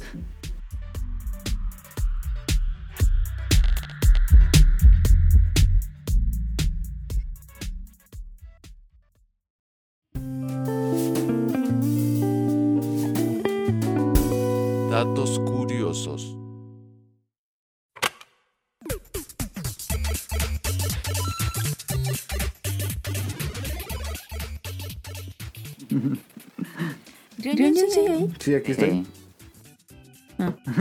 Es que como no se rió. Ah, Uy, qué carácter. es que. No, estoy, estoy muy emocionado con, con la, con la plática y quiero escuchar ya los datos curiosos. Estoy emocionado. A ver, ¿cuáles son los datos sí, curiosos? No, es- no estoy siendo sarcástico, estoy. Ah, de verdad sí estoy emocionado. A ver, Caro. Ok, el número uno. Japón cuenta con la esperanza de vida más alta del mundo, 86 años para mujeres y 79 para hombres. Ok. La esperanza de vida más alta dentro de Japón se encuentra en la isla de Okinawa. Órale. ¿Lo apruebas? ¿Confirmas esos Me- datos? Me, con- me- bueno, me, me- ah, ¿Cómo se dice? Ah, o sea, obviamente no, no, jamás diría que ya se me olvidó el español, pero sí, sí olvidas algunas palabras, pero... ¿Cómo, cómo, cómo se dice? No, o sea, sí, sí lo entiendo, pero no, no sé No, cómo sí, decir. no sabe cómo expresar. Ah, ya, ya. Me declaro completamente ignorante en ese rubro, entonces... ¿Crees que, que sí, pero que puede llegar, que las probabilidades sean altas de que la gente se suicide? Mm, El suicidio aquí ya pasó por... O sea, vamos, sigue habiendo un índice alto de suicidios, pero ya no... Ya no es como antes, o sea, definitivamente, pero... Sí, Vamos, llevan una racha de como que cada año baja y baja y baja más. Ah, qué bien. Ok. Número 2. Es el país con más gente mayor y con una de las tasas de natalidad más bajas. El 21% de la población de Japón tiene más de 65 años y se espera que en el año 2050 tenga, Japón tenga 95 millones de habitantes, mientras que por ahora tiene 130. Mm. Por nuestra experiencia, la gente mayor es increíblemente amable. Y sí, la neta sí. Rion, ¿Lo ¿Tú dirías- ¿confirmas o desmientes? ¿Que la gente grande es más amable, Rion? Mm, en general... Sí, no he hablado Ya se con peleó con tan- un viejito. Pues es que yo no he hablado con tanto con viejitos, pero o sea, es que está el típico eh, viejito que pues muy amable pero que no le entiendes ni nada y el típico viejito que está amargado con la vida. Entonces, Ajá. pero sí, o sea, vamos, sí, supongo que esos datos hablan en la cuestión a lo general, pues sí, yo diría que sí. Sí está. Pero yo vi que hay muchos niños. Sí. Que dice natalidad más baja, pero yo sí vi muchos niños. O sea, Japón ahorita Y tiene un gran también a dos problema. embarazaditas. Japón ahorita tiene un gran problema en cuanto al índice de natalidad. Eh, eh, bueno, el- en cuanto a población, el principal problema es de que una gran concentración de su población ahorita ya está encaminando a envejecer. O sea, es una del 100% A de la, del 100% de la población japonesa estamos hablando de que un este 40%, 30% ya va a pasar a este pues a edad de ¿cómo se diría? de adultos mayores. Entonces, Tercera- sí, tercera edad. Entonces, pues es una gran cantidad de la población, más los adultos mayores que ya hay y todo eso. Entonces, eh, se va a llenar como de adultos mayores. Necesitan entonces eh, generar mucho más servicios eh, pensados para ellos. Pero la tasa de natalidad es muy baja. Muchos japoneses ya no se están casando, ya no están teniendo hijos. Entonces, sí tienen un problema muy fuerte en cuanto a la eh, el seguirse reproduciendo, por así decirlo. Ok. El número 3, que yo no sé. Aquí Rion nos va a decir. La estación de Shinjuku. Shinjuku. Shinjuku. Es que así le hacía la monita. Shinjuku. En Tokio es la más concurrida del mundo. Según Wikipedia, 3.64 millones de personas pasan por esta estación a diario y tiene 200 salidas. Había leído No ese dato. 200 salidas. Yo también leí ese dato y tampoco creo que tenga tantas salidas. O sea, yo creo que están tomando así como salida, no sé, hasta los escapes de aire y ventilación y cosas así. Tal vez, pero. ¿De dónde sacas 200 salidas? Sí, creo que puede ser la más concurrida porque el área de Shinjuku pues es donde se concentra una gran cantidad de oficinas, edificios, eh, trabajadores, etcétera. Entonces puede ser, pero vamos, no, no, no, no me consta, no lo sé. Sí lo creo. Pero lo de la salida sí lo había visto y no, no, no eso sí no lo creo. Sí, no- nos confirman desde Japón que esto es eh, falso. Eh, um, el número 4. El número 4 hay que poner en contexto que lo manejan en euros. A ver. Pues probablemente para las personas que eh, su moneda sea en euros, pues sea verdad. Para Ok. no, claramente. Dice que ir a Japón no es tan caro. Ay. Se puede comer por 7, 8 e- euros según esto y el agua es gratuita. Ahí sí, pues, pero no manches. Se puede encontrar alojamiento por 25 o 30 euros por persona y el metro de Tokio cuesta 1.70 euros el trayecto, aunque las líneas de tren Shinkansen de alta velocidad sí son caras. Sí. Yo creo que, pues, en ese contexto, pues, puede que... Bueno, en contexto de un país de primer mundo. Con lo que ganan ellos, pues. Ajá. Claro. Ese ni, ni, ni lo hubiera dicho. Un mismo partido político gobernó Japón 54 años hasta 2009. Aquí fue uno de 70. Sí. Entonces, les ganamos en algo, mira. Es, no deberíamos sentirnos orgullosos de eso. El 86% de los japoneses practican budismo o sintoísmo. Ajá. Em, ¿Confirmas? Mm, sí, ¿por qué no? O sea, el tema de la religión también aquí es una cuestión bien interesante, pero bueno, supongo ¿Ya que te no. hiciste budista? No, Eres, ¿Eres católico. No soy católico. No. Católico, creyente, no, no. practicante. Así es. ¿Eres, ¿Eres católico? No, ¿crees en, en la Virgencita? Pues es que no, o sea, vamos, yo me considero católico. No, no veo ningún beneficio en decir que no creo en nada. Pero, por ejemplo, no sé si creo en la Virgen o no, pero sí creo en Dios. Ok. No, pues sí, como no cree en Dios si tiene oro infinito. Ah, dice que en muchos países asiáticos no les gusta Japón. Eso quiero que me lo confirmes porque Eso es lo que dijimos al inicio, Caro. viajando por China y el sudeste asiático puedo notar un poco de manía a todos los japoneses, especialmente entre la gente mayor. Y es que Japón invadió Corea, China y parte del sudeste asiático Ajá, con lo que platicamos. como la masacre en Nanking en China. Ok, entonces desde Japón eh, confirmamos que sí. Aunque hay mucho... Yo creo que lo que más turistas hay en Japón son chinos, ¿no? Por eso a mí se me hace raro. Ah, no, pero. O sea, es que también pasa algo muy curioso. Bueno, no sé si. A ver, estoy tratando de checar la guía, porque a lo mejor me voy a adelantar en otras cosas que no debo de tocar todavía, pero bueno. Hay muchas preguntas. Ay, es que ese, tema también es, es- es extenso. Así hay muchos, eh, muchos chinos. De hecho, eh, del 100% de turistas que hay en Japón, el 92% son turistas asiáticos. De los que obviamente podemos entender que la gran cantidad de turistas de ese 92% son provenientes de China. Entonces, eh, y de hecho creo que ahorita ya subió más todavía ese porcentaje. A pesar de que tú ves muchos europeos y americanos y cosas así, eh, los principales son asiáticos. Obviamente hay una gran aberración de China, Corea, muchos conflictos políticos y cosas así entre los países asiáticos hacia Japón, pero yo lo compararía más o menos al estilo de el tipo hate que le tiene cierta gente, por ejemplo, en México a Estados Unidos. Ajá. Ah, ok. Ah, normal. Ya, ya te entendí. Ahora, Sí, pues sí, normal. realmente la gente, o sea, sí hay gente que sí está muy metida en eso, o sea, tanto mexicanos que sí odian con todo su ser a los gringos, gringos que odian con todo su ser a los mexicanos, pero bueno, ya hablamos Que de, odian a los españoles. de grupos o sectores muy, muy específicos. No es una Ajá. gran cantidad. Ahora, sí hay una... eh, un racismo muy grande de japoneses hacia los chinos, sí. Muchísimo. No los quieren y también los chinos... No los queremos, se dice, no los queremos. Eh, Sí, no, es que también los chinos pues no se ayudan, o sea, esa es la verdad, o sea, por, Tan feos, tan gordos, gritan, no, pues que. eh, Japón es una es un país muy ordenado y yo Y se visten bien feo. obviamente eso es de lo que muchos mucho tendríamos que hablar.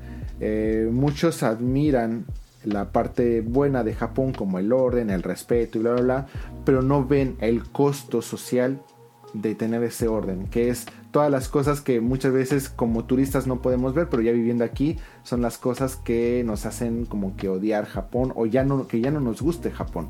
Pero los, jap- eh, los chinos cuando vienen aquí a Japón obviamente no tienen respeto por nada ni por nadie. O sea, ellos se sienten chinos, se sienten ahorita las personas con más dinero, se sienten, eh, porque la verdad lo tienen, son los que empiezan a ocupar todos los hoteles y cosas así, entonces creen que pueden venir a hacer lo que quieran.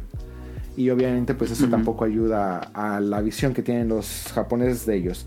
Están comprando los chinos todos los terrenos, edificios y casas en Japón.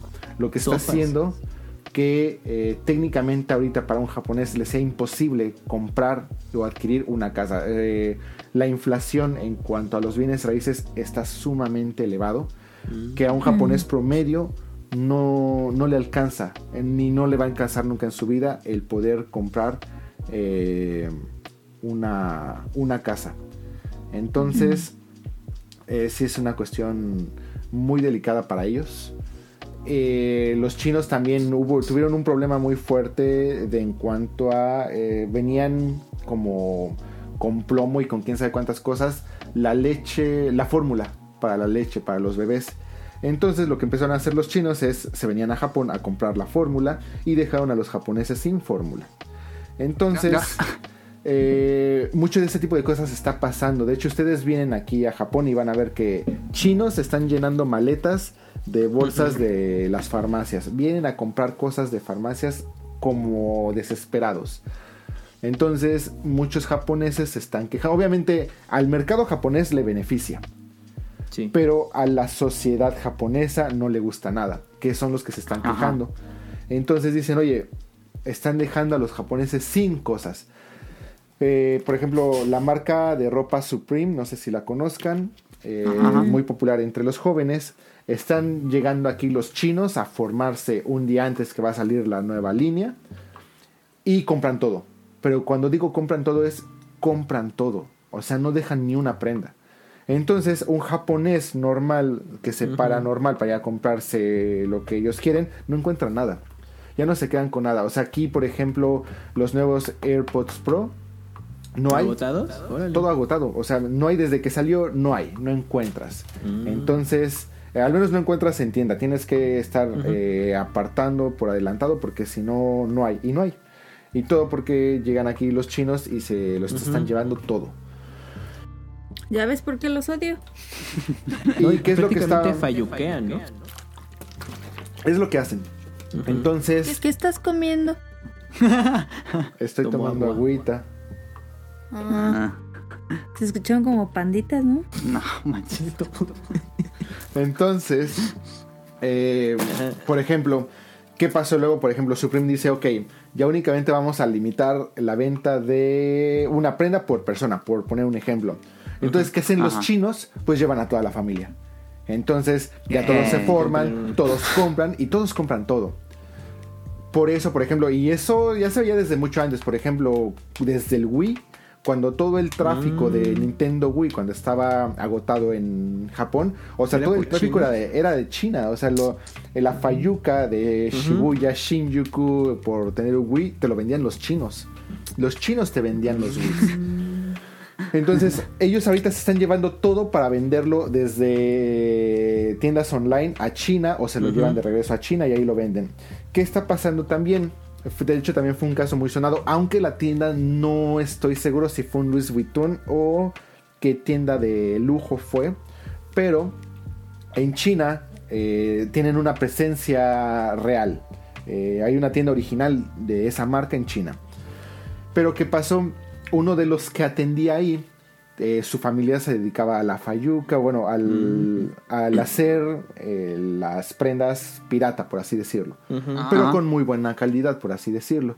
Entonces le dijo a sus compañeros, oigan, ya nos llegó la nueva mercancía que hay que poner a la venta la próxima semana, por ejemplo.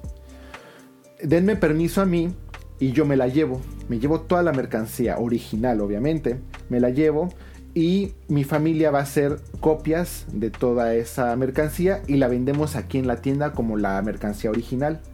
Entonces, la gente va a venir a la tienda a comprar la mercancía original, pero realmente va a ser una copia pirata y nosotros por abajo del agua vendemos la mercancía original mucho más barata y ese dinero nos lo repartimos entre nosotros y empezaron a hacer negocio. Entonces, ¿qué es lo que pasó? Que ahorita los chinos ya no confían en su propio mercado.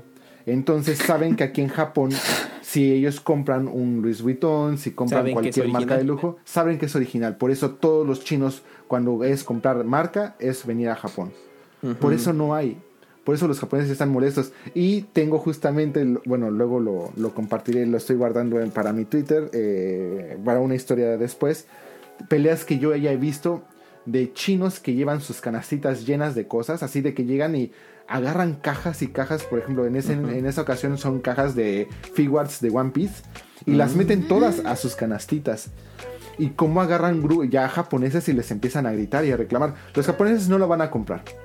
O sea, las cajas pueden llevar ahí años, pero ya es tanto la irritación y la molestia de que llegan los chinos a llevarse todo de forma así como Oye, desesperados. qué feo. La plaga. Pues así Sí, o se sea, bien cañón. Ay, Además, te tocó ver la superficie nada más. todas las veces que me han robado a mí aquí en Japón han sido chinos. ¿Cómo lo sé? Pero ya de aquí a julio ya va a existir la mitad de la población de China. Hay, bueno, pues, quitando el tema de eso del virus, la cosa se va a poner todavía peor con la cuestión de los olímpicos. Eh, los japoneses, a pesar de que no es el primer evento internacional y de ese estilo, hablando de olímpicos, hablando de este copas mundiales, sí es la primera vez de que uh, los Juegos Olímpicos van a albergar a tantos eh, extranjeros. Y los japoneses todavía no saben lo que realmente se vive fuera de Japón. Oye, ellos siguen viviendo en su realidad de las chavitas se siguen vistiendo como se quieran vestir, con microfalditas, micro shortcitos. Ah, ya, ya, ya. Ajá. Este, las tiendas siguen dejando todavía gran cantidad de productos afuera de la tienda. Este, porque Sí, sí lo vimos.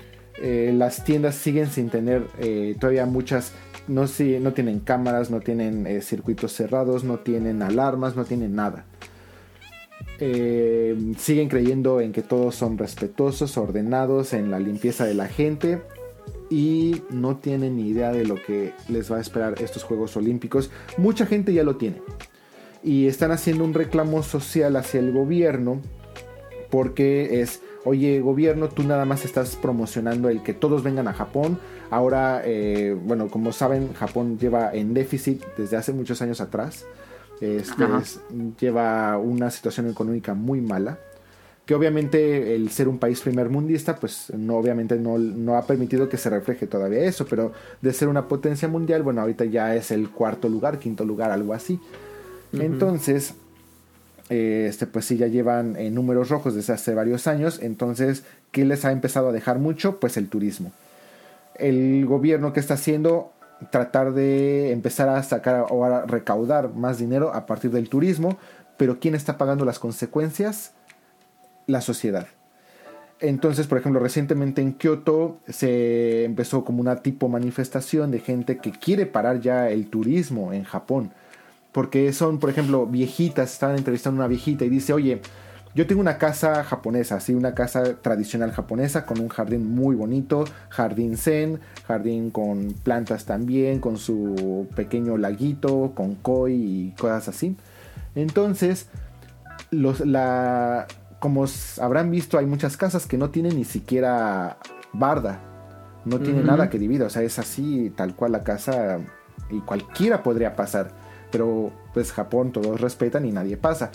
Entonces llegan los camiones repletos de turistas, ahí sí, ¿eh? chinos, americanos, europeos, de donde sea, y se meten, se meten así al jardín de la señora, se meten así y se sientan en, en la casa, este, empiezan a tomar fotos, pisan donde quieran, agarran y arrancan flores, plantas, lo que sea. Si es en la época de Sakura, les da por arrancar este, los pétalos y todo eso.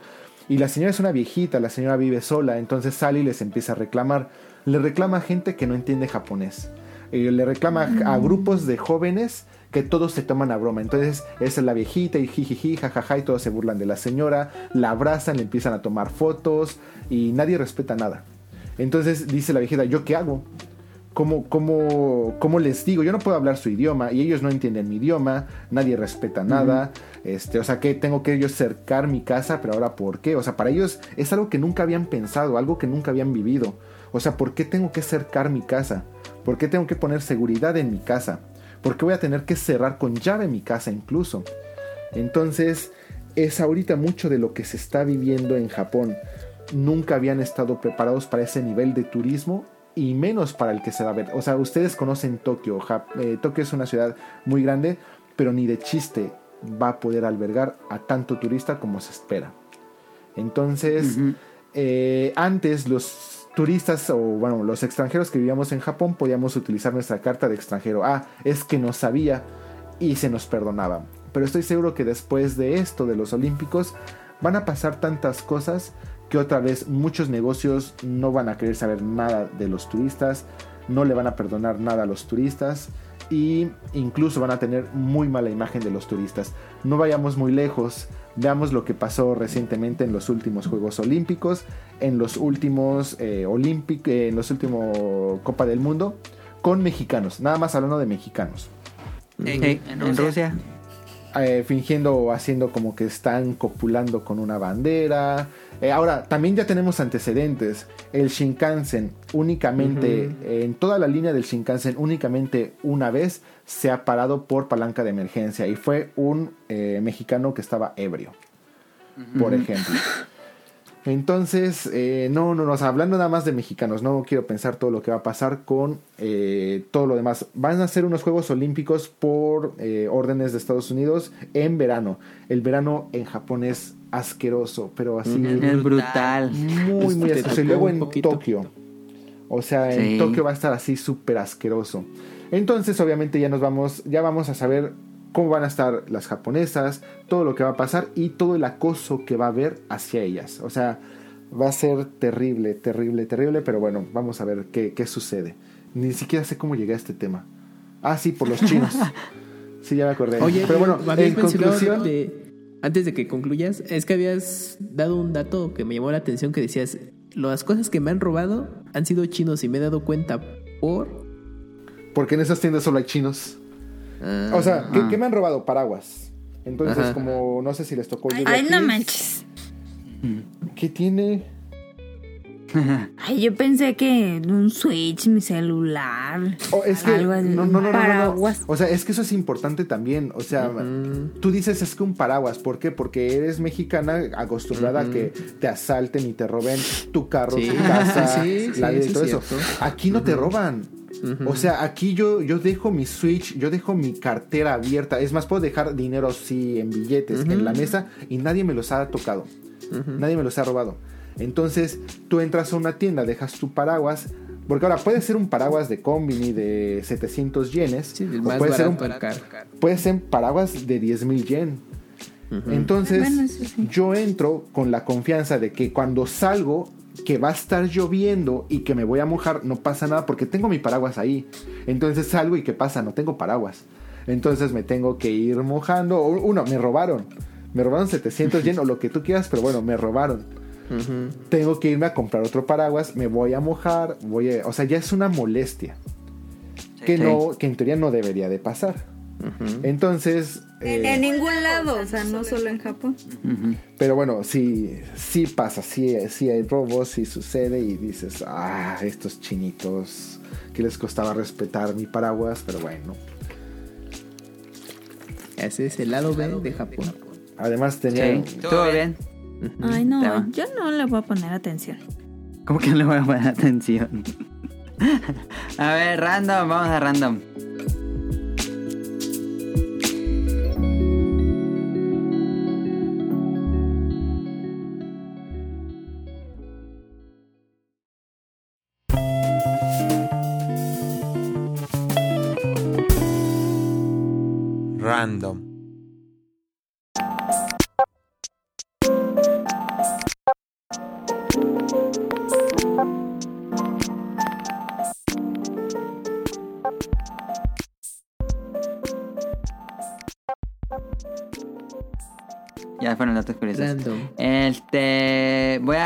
Esta sección de Paolo from Tokyo, creo que se llama el canal. Ah, sí. Este que hizo estos videos de 24 horas, eh, bueno, todo el día de una persona en Japón, un mangaka, un trabajador de Toyota, Ah, un salarimán, etcétera, etcétera. Entonces, ¿cómo es el día de Rion Jun? ¿A qué hora se levanta? ¿Desde qué hora se levanta hasta que se vuelva a ¿A, a qué hora es ahorita ya? Ahorita aquí son las 3:49 de la tarde. No, no manches. No manches. No sabemos si Rion Jun ya comió, ¿no? No, porque él come a las seis, acuérdate. Oye, pero ¿cuánto tiempo lleva entonces este podcast? Lleva dos horas. Dos horas. Casi.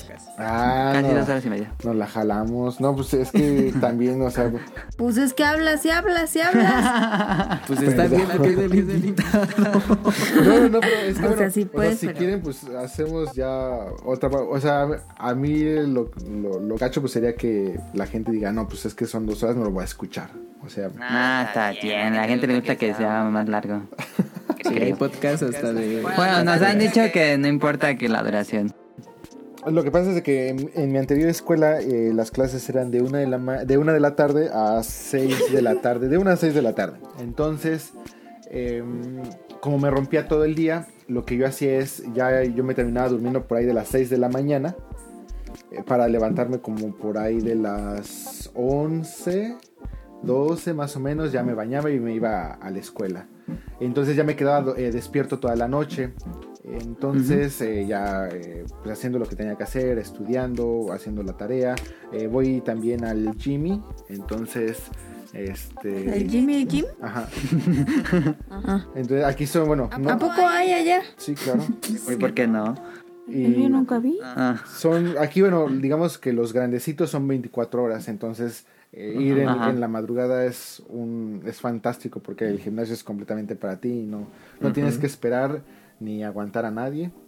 Entonces está, está fabuloso.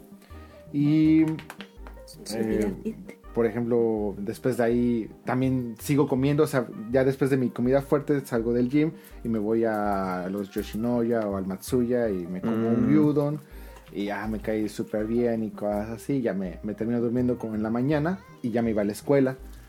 Pero ahora que me cambié de escuela, mi nueva escuela tiene un calendario que no es fijo. Puedo tener clase en la mañana, puedo tener clase al mediodía o en la tarde. No lo decido yo, lo deciden ellos y me dan mi calendario cada semana. O sea, cada viernes me dan el calendario de la próxima semana. Entonces también programarse es un poco complicado, pero pues vamos, generalmente es me levanto, me baño, me voy para Ah, pero ¿a qué hora, pues?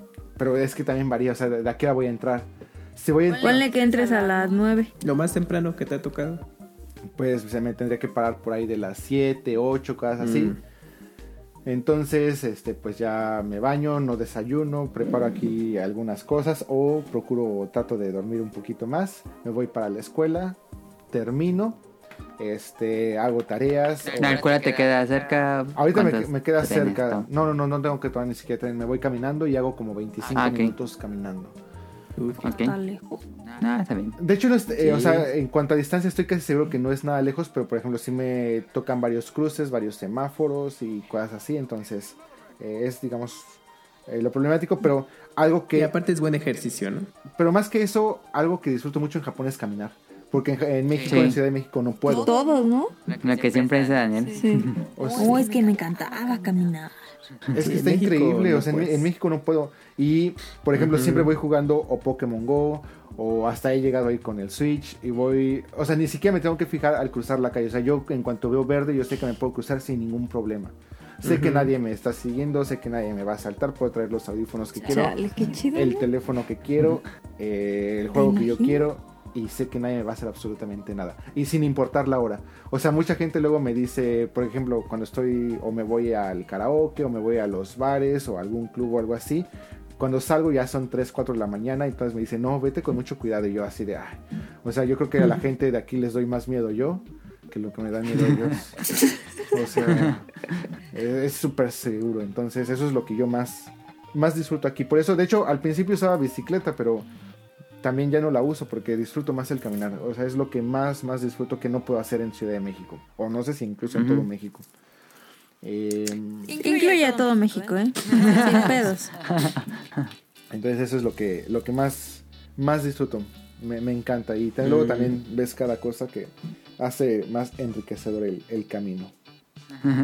Entonces llegas a tu escuela, tomas tu clase y sales. Salgo, ya dependiendo de si hay plan con compañeros o con amigos, eh, se hace eso. Si no, pues regreso a casa, eh, tengo que hacer tarea, tengo que repasar un poco. Eh, juego, aunque últimamente no tengo tanto ¿Y tiempo no de jugar. Pero ya cuando ya dan las 7 o cosas así, pues ya me salgo a comer. Ah, ok. O sea, ¿ayunas todo el día? Casi, casi. No comes algún snack o algo así. Mm, Pues Un es que. Un melón pan, una cocoa es que calentita. eso ya lo hago más en las noches. O sea, ya cuando Mm. no estoy durmiendo y todo eso, me empieza a dar mucha hambre. Entonces estoy jugando algo así. Y ya me como melón pan.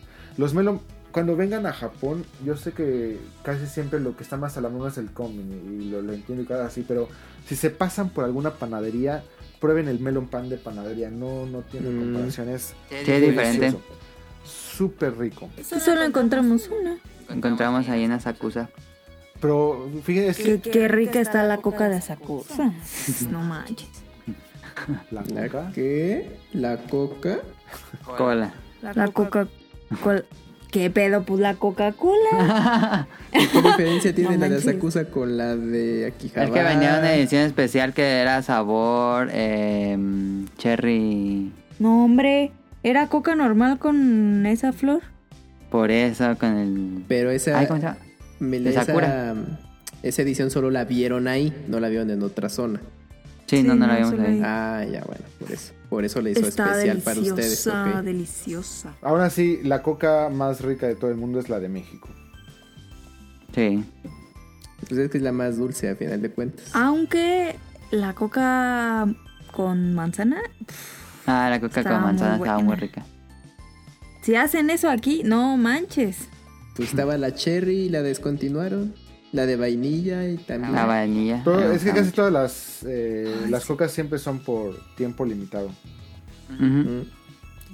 Sí, pero las de sabores así excéntricos, pues es- son para Asia y, y pues quizás algunas de rebote de Estados Unidos, pero en México no, no pegan tanto. Si llegan a ver la coca transparente, no la prueben. Es asquerosa, pero así asquerosa. ¿Por Y- qué? Y créanme Nunca que la vimos. amo Japón, eh, amo Japón, amo la coca, amo tomar coca, pero no, la coca transparente es asquerosa. Esa solo estuvo de venta en ¿Aquí verano, sabe ¿no? o qué?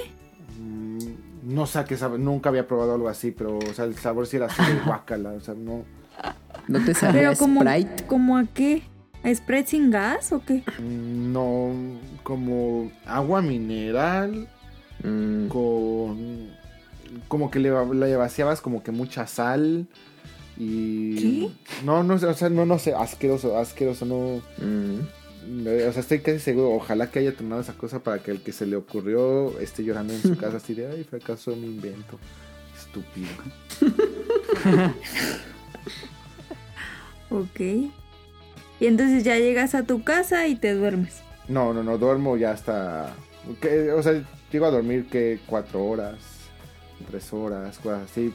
Este, ahorita estoy yendo al Jimmy, este, un día sí, un día no, entonces también eso depende. Pero bueno, pues generalmente es eh, regreso y hago pues eh, la tarea, las cosas de la escuela.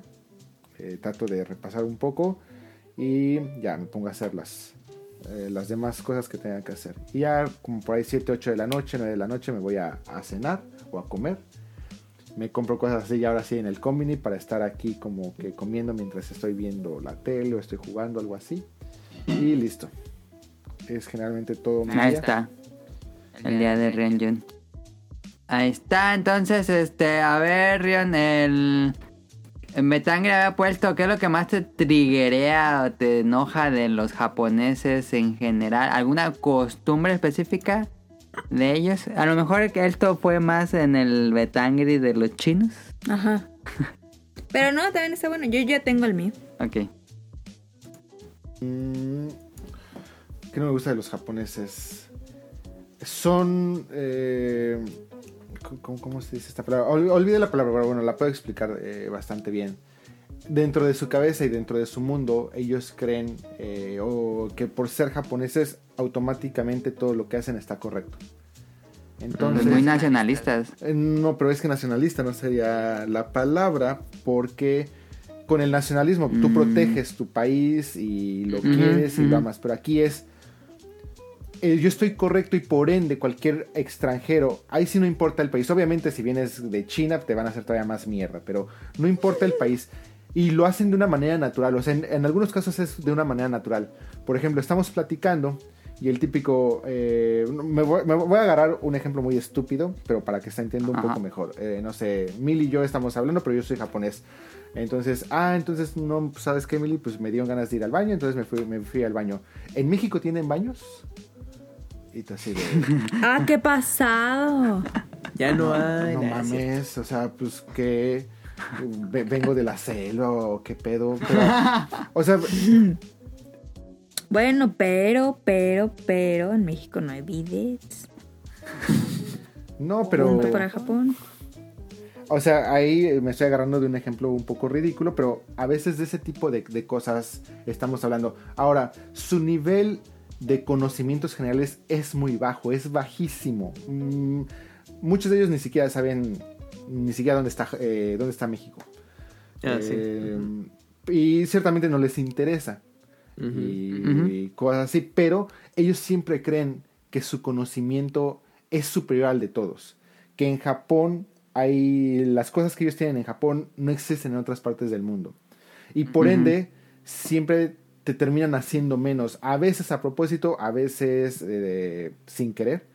Pero es algo muy de los japoneses. Ok. ¿Tú? ¿Yo? No, pues era para Ryunjun. el No, pero todos te podemos tener algo que nos caga. Ah, que no se suena la nariz. Que no se Ah, suena la sí. nariz. Sí, no, está ahí. Ah. No. Bueno, Ya, suénense. ¿Tú, Kamui? de los japoneses. Ah, pues lo- por ejemplo, en los baños no, pues no se acostumbran ellos lavarse las manos después de usarlo el, el baño. ¿Quién dijo? Pues cuando luego he ido eh, a los baños públicos de ahí, pues yo me lavo las manos antes y después y pues ahí llegan, hacen lo que tienen que hacer y se salen. Ay, qué asco. Luego sé. también pasa en México. No se las lavan. Sí, Pero pues digamos que aquí pues todavía hay un, pues, un poquito más de conciencia en ese sentido, pero pues hay de las veces que he usado baño público, ¿no? O a lo mucho nada más se empapan las manos y vámonos. Eh, No Eh, se las enjabonan. Porque obviamente A no, mí- ti- no tienen contacto pues, Con jabón. con las manos para con otras personas. Pues van a decir, ay, pues ¿para qué? Eh, bueno, esa es mi teoría, igual es diferente. Mm, Qué desagradable. A mí me caga que sorban el ramen, me súper caga. no manches, Caro está mal. Sí tengo un problema, pero sí me caga. Caro no puede escuchar ni un ligero sorbo que dure medio segundo. No puede, Caro. Pues no, tengo un problema.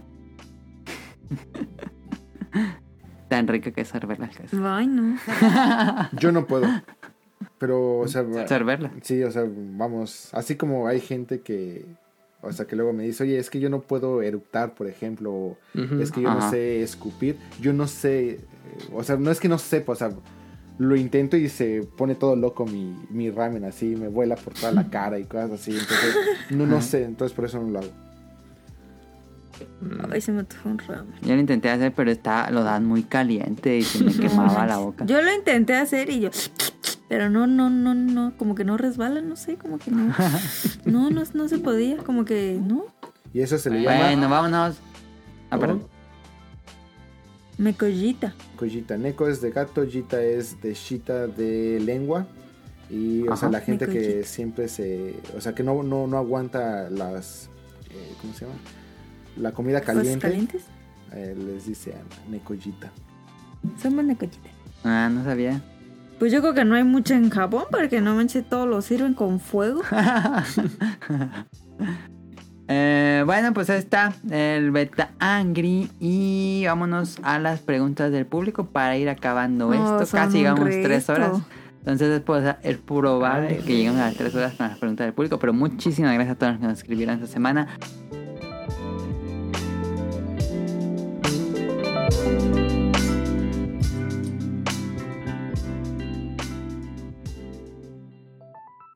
Eh, empezamos por Rol que nos escribió antes de grabar el pasado, entonces se lo guardo para esta. Nos dice, buenas podcast beta. El viernes fui a ver Jojo Rabbit al cine, me gustó mucho la película y la recomiendo. Trata sobre un niño que es de las juventudes hitlerianas y que tiene la idea de que los judíos son monstruos y tiene un amigo imaginario que es Hitler. Un día en su casa se da cuenta de que su madre tiene oculta una niña judía, entonces el niño no sabe qué hacer, si guardar el secreto o delatar a su madre. Y la película pareciera que fue dirigida por Wes Anderson, pero su humor es muy negro. Yo tengo muchas ganas de ver Jojo Rabbit, a ver si pronto la veo. Ahora mi pregunta, ¿tiene alguna, ¿tienen alguna película bélica que les guste mucho? Acá les dejo mi lista de que me acuerdo que son las que más me han gustado. Bueno, que, que a Rol le encantan las cosas de guerra, pues. Sí, saludos a Rol del Bolodangas. La lista que nos pone Rol es Cartas de Iwo Jima, Imperio del Sol, La vida es bella, Dunkirk, The Longest Day, Mr. Christmas, Mr. Lawrence, U571. Y saludos a todos los del podcast beta, abrazos y besos. Em, No, yo no. ¿No te gustan las películas bélicas? No. Yo hoy fuimos a ver con Daniel 1917. ¿Te ¿Y qué tal? Muy buena, ¿eh? Mm. 1917 es... a ver, va a sonar estúpido tal vez mi mm, comparación. Es la primera guerra de Wright. Es un Wright. Como toda la película Mm, es casi en una sola toma y estás como siempre detrás del protagonista o, o alrededor de él como si fueras un espectador junto a él. Es como un ride, se siente como un ride de, de Disney. De que vas y de repente hay momentos muy lentos. Bueno, no, no, no tantos, pero sí de historia. Y luego es la guerra. Y de nuevo así. Como en todos. Porque en las películas, pues es saltos de tiempo, saltos de personaje. No, aquí siempre es el mismo personaje. Y lo vas acompañando dos horas en la guerra. Entonces es un ride. Podemos decir que es un ride y me gustó muchísimo. es Ah, una muy experiencia que hay que ver en el cine. ¿La viste en, IMAX? ¿Pudiste verla ahí? No, no, ni en IMAX. Eh, la no, vi no. en- Ya, ya como que ya quedaban bien poquitas funciones y Mm. fue un- una sala normal. Ok. Aquí Camuy eh, ¿Qué? exhibiéndonos que no tenemos iMac. Gracias, Camuy. Y Tenemos la macro XE. en la, capi- la capital del cine, que es originaria de Morelia, ¿no hay IMAX? No, mira, lo que pasa es que tenemos. No, ya no me interesa ir a. Morelia, muchachos. Gracias. Mejor me quedo acá. Es que antes se llamaba IMAX y le cambiaron el nombre a macro XE. Ah, entonces sí Ah. tenemos, Camuy. No, pero, la- no te preocupes, si quieres venir, XE no me es avises. otro formato. No, y ahí tengo familia y todo eso. La macro X eh, que menciona Mele no Ajá. es IMAX precisamente. No, no es IMAX. más que nada la, el- en cuestión de sonido. Y es una Ajá. pantalla más grande que las estándar. Y eh, donde estaba la IMAX, porque antes había, la convirtieron a la sala 4DX. Uh, Pero ya la quitaron, mal. No, sigue ahí la 4DX. ¿Y hay películas para 4D? Pues debe haber. Las- Eso me hubiera gustado verla en 4DX. Mm. Para que se sintiera ya como el ride completo. Oye, Camuy, ¿Qué pasó? ¿Cómo que tienes familia y no has venido? Sí, pero la verdad no he tenido la oportunidad de ir, fíjate.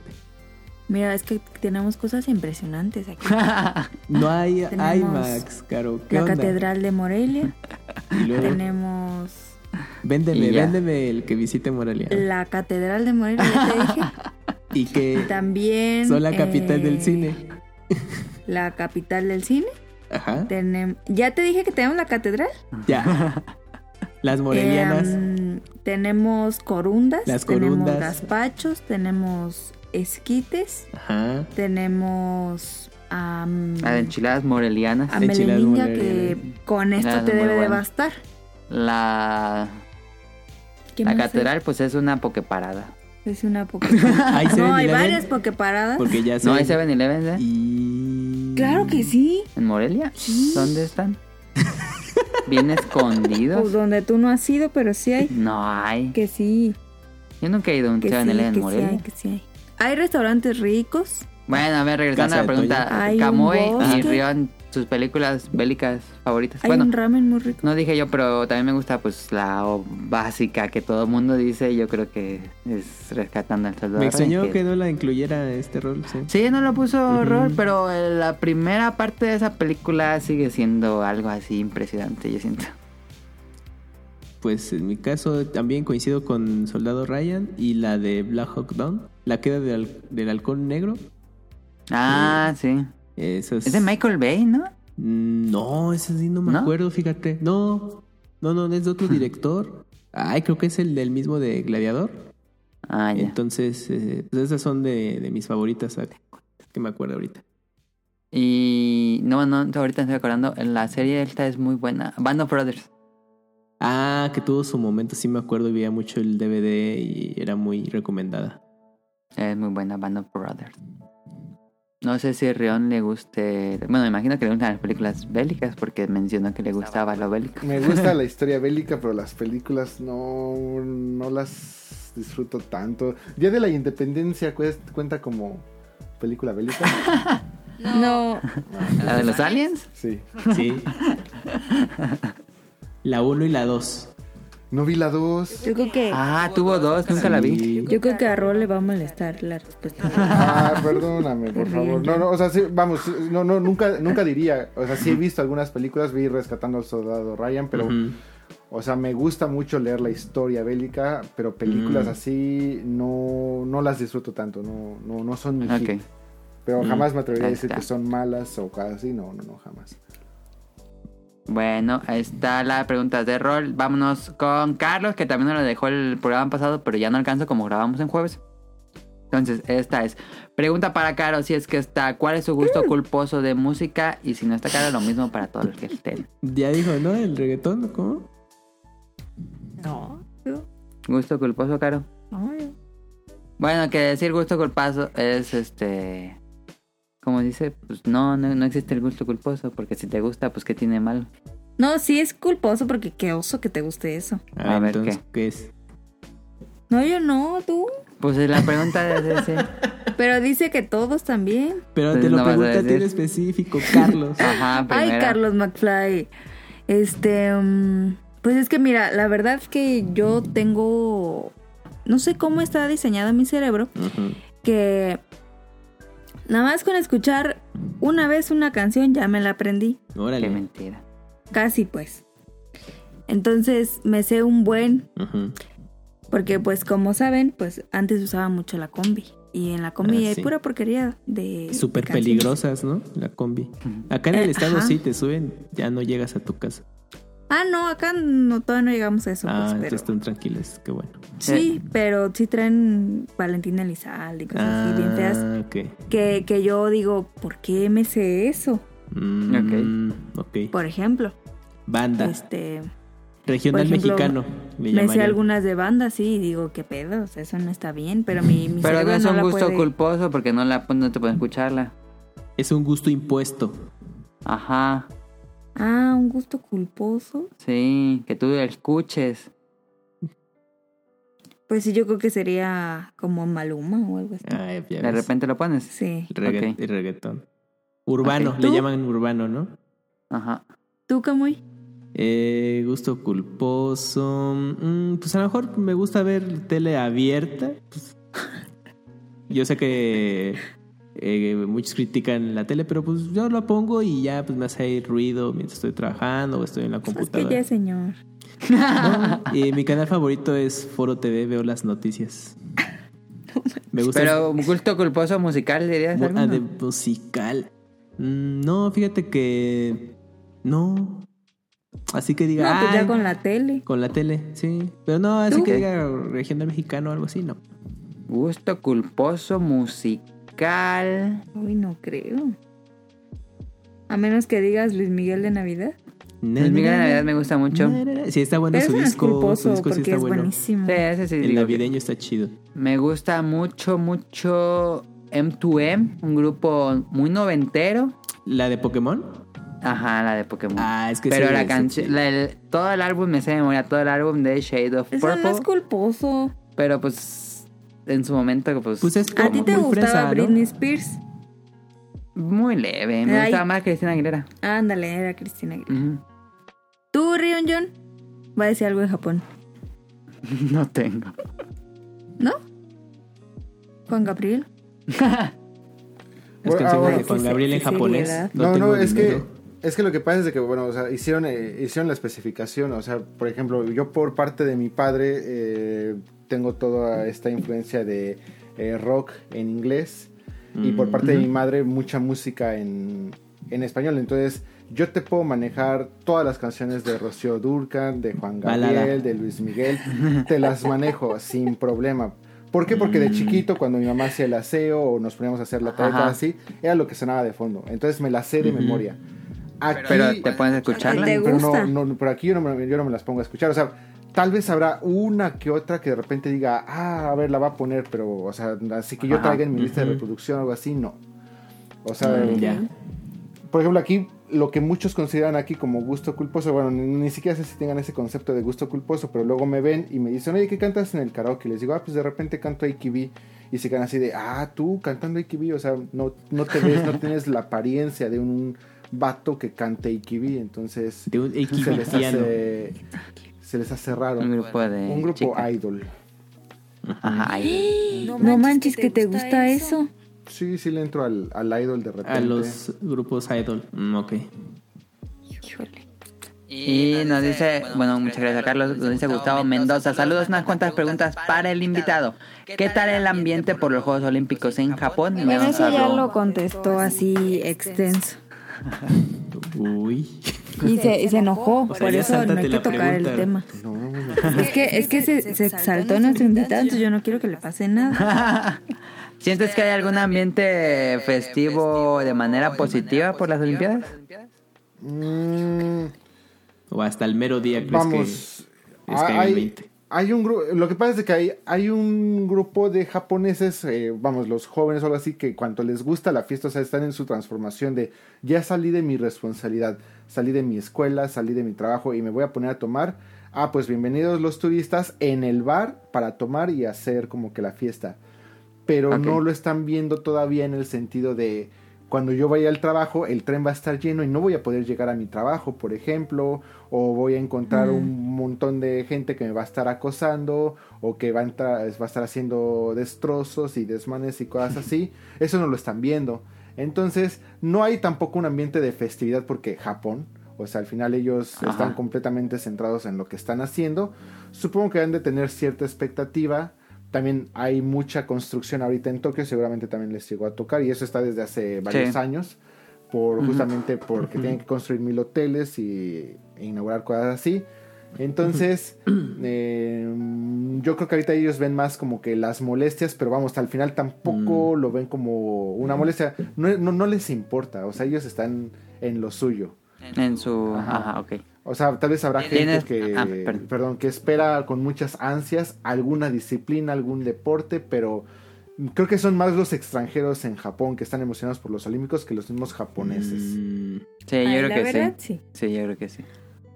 ¿Tienes algún planes para visitar Nintendo Land cuando se abra eh, Super Nintendo World, creo que se llama, en, en Universal Studios Japan? Obviamente voy a estar ahí sin duda alguna, pero no han revelado cómo va a ser el, el sistema. Eh, mucha gente, eh, llegué a ver ahí también eh, varios tuiteros famosos, populares que están diciendo no, no se acerquen, va a ser filas inmensas y cosas así. Estudios Universal no funciona así, o sea, no es abro las puertas y todo el que quiera venga y fórmese y entre a la atracción. Por ejemplo, siempre que se abre una nueva temática o algo así, ya debes de tener boleto. Entonces, muy seguramente, eh, y, te, y te van dando horarios en los que te tienes que ir a formar para entrar a ciertas atracciones. Entonces, eh, vamos, va a haber la misma gente que va a haber siempre en Estudios Universal, más si es en Juegos Olímpicos, va a estar todavía más lleno, pero para entrar a la atracción seguramente vas a necesitar algún boleto con anticipación, entonces eh, en cuanto revelen cómo se van a comprar o cómo los van a estar distribuyendo y si tengo oportunidad de conseguirlo, sí iré. Si no, sí me esperaré a finales de año, eh, cosas así, para ir con más calma y poder conseguir para entrar al- a la atracción sin problema. Ok. ¿Cuántas veces vas a Disney? A Disney solamente he ido, eh, de Disney Tokyo y Disney Sea, a cada uno de los parques he ido una vez, pero a Estudios Universal voy al menos 3-4 veces al año. Es por Ok. la cercanía más que nada, ¿no? No, porque me gusta. Eh, Disney casi no lo disfruto. Mm, ¿A Las poco? Bueno, mira. Las atracciones son muy infantiles. Disney está hecho para parejas y para Ah, niñas. sí. O sea, para Sí, que las sí, niñas vayan sí. y se tomen fotos y cosas La así. selfie. Pero para mí un parque de atracciones es, es eso, o sea, las atracciones. Y no Mm. siento nada en las atracciones de, de Disney. Y las de Ah, Estudios ok, sí. Universal no son otra cosa. O sea, ahí sí te pon- Pues la verdad, no creo que en Estudios Universal tengan un curry tan rico como en Disney. ¿Tú qué sabes? ¿Tú qué sabes, la Caro? verdad. ¿Ya fuiste? No, pero. pues, Pero, Mira, ahí no creo que en Universal tengan un huevito con formas de Disney en la yema. Pues no pueden. Así que me- yo ahí Por lo el dejo. hecho no se puede. Mira, yo A ver, pasando de comida. Ah, perdón. sé, sé por qué lo está diciendo Caro y, y cosas así, pero bueno, para ayudar un poco a Caro. En verano, en Disney venden unas paletas de hielo riquísimas. Es lo, el helado más rico, bueno, no es helado, es una paleta de hielo más rica que probado en toda mi vida. No sé de qué sabor era, pero únicamente las venden en verano y es lo más delicioso. Y por esa paleta nada más me iría Mm. otra vez a Tokio sin dudarlo. Es delicioso. Ah, entonces sí está buena. Bueno, pasando a comida, ¿cuál es tu restaurante favorito en Japón? Nos pregunta Gustavo. Si es ramen, Ichiran Ramen. Es una cadena de Fukuoka, de hecho. Es muy famosa. De hecho, los chinos vienen aquí. Chinos y coreanos lo, lo atascan siempre. Eh, posiblemente han llegado a ver fotos de ese ramen. Es donde comes como entre... como yo les llamo caballerizas, pero pues es- son cubículos Sí, como unos cubículos. ajá. chiquitos. O sea, ese es eh, Sí. ese ramen. Para mí es el más rico de todo Japón. Si es sushi, Tienen vegano. no creo. Porque e- ese, No, no creo. ese ramen es el tonkotsu que se hace a base de cerdo. De puerco. Ajá, entonces posiblemente lo puedes pedir sin la carne, pero vamos, todo el caldo está hecho con No, pues carne, no. entonces no, Ujú. no creo que les, que les ayude. Si es para sushi, la cadena de Kaiten Sushi llamada eh, Su- Sushiro. ¿Sí es Sushiro? Sí, Sushiro es eh, a mi gusto el más rico. Eh, obviamente, aquí estamos hablando de cadenas grandes. Si ustedes quieren hacer algo muy, muy, muy tradicional, donde el vato se los prepara enfrente y súper caro y cosas así, no sé. Pero, o sea, para cadenas normales, Pero está bien. pues está, está. Sushiro ¿Y es la para opción. curry? No me gusta el curry. Ah. Entonces, no, no he Y comido yo diciéndole curry. de Disney. Y... Entonces, ¿A ti sí te gusta el curry, Kamui? Sí. De las veces que he ido, pues a Coco y Chivani. ¿Verdad que sí? No, no fuimos a Coco No, no Shiba. veo. Pero Mm. fuimos a otro que era la copia y estaba rico. Sí, un, un simi. Ajá. Ah. Es como en vez de ir a la farmacia del ahorro fuimos al Simi, pero también estuvo bien. A farmacia Guadalajara. Es que ahorita me acordé porque hay una cerca de casa. y ahora si Eh, buscan, eh, por ejemplo, para este Gyudon, Matsui es mi recomendación. Antes hubiera sido Yoshinoya, eh, Sukiya también, pero creo que me quedo con Matsuya. Es, me gusta más, es más rico. Mm, Ok. Ahí está, por si van a ir a Japón. Ahí tienen los nombres de los restaurantes favoritos de Rion. Ah, y también, bueno, Y- bueno, no, no, ya, sí, sí, sí, dejémosla así, ya, dejémosla así mejor. Dice Gustavo, una recomendación para ustedes que les gusta Slide Spire Night of Full Moon para celular. Saludos. ¿Qué? Sí, eh, es un juego para celular que es como Slide Spire, pero para móviles. Le voy a decir a Daniel que juega más en celular. Ándale. Sí, Yo me quedo con Slide Spire. sí, yo también. Nos dice Now, para el invitado, ¿cuándo se está grabando el podcast? ¿Qué hora es ahorita en Japón? Ahorita son las 4.26 de la tarde. Empezamos a la... Y no ha comido nada. Empezamos a la una de la tarde, ¿no? Ajá. Bueno, mi una de la tarde. y, que sería... y acá son la, la 1.26 de la mañana acá en México. Ah, ya, no, perdón. Por... Nos extendimos mucho. Ah, está bien. Eh, otra es pregunta de Now Clover. La historia de cómo se está viviendo en Japón, pues es todo el tema principal. Sí. Sí, pues Digo, sí. es, es muy extensa la pregunta, pero es todo el tema principal de cómo el que está viviendo en Japón. Ahí, ahí nos dijo toda su historia. Este, nos dice Nao en general. ¿Qué hacen cuando les recomiendan fervientemente algo y lo ven, juegan, prueban y ven que no es tan chido? ¿Se decepcionan o les da igual? ¿Les ha pasado? Sí. Pues dependiendo yo creo que de la persona que venga. Ok. Ujú. Si la persona es importante para mí, sí me decepciono que a mí no me haya gustado. Ujú. Pero si la persona no es tan importante para mí, digo, "Meh, pues te- Te da igual. Cállate. eh, ¿Ustedes? ¿Tú? A ustedes. ¿Tú? Voy a comer un onigiri, eh, Ah. perdón. Sí. No manches, Mm, se a comer. ¿De bien. qué? ¿De atún? No, es de carne de res con salsa de soya. Ahí está. Provecho. Gracias. ¿Qué hacen cuando recomiendan algo fervientemente? No me gusta. ¿Tú, Camuy, te decepcionas? Pues sí, porque digo, porque justamente coincido contigo, ¿no? De que, ah, pues qué mal que no pueda disfrutar de la misma manera Ajá. de la, como la persona que me está recomendando X o Y cosa. O igual pasa cuando tú le recomiendas algo y Al te revés. dicen, Ajá, ay, al no revés. tan bueno. Sí. Sí, tú verde. Digo, ay, ¿por qué no? Ajá, sí. Creo que, creo que es más que me pasa así. Como el pan melon pan. Como el melon pan, por ejemplo, que es el mejor pan que existe. Que no. Este. ¿Alguna vez les han inventado chismes? Es muy random esto, pero a ver si le sale alguna historia. Dice Now. No, a mí no. No, por ahora. Tu cara. Pues a mí seguramente, pero quién sabe. No, pues si no sabes, entonces no, no estás.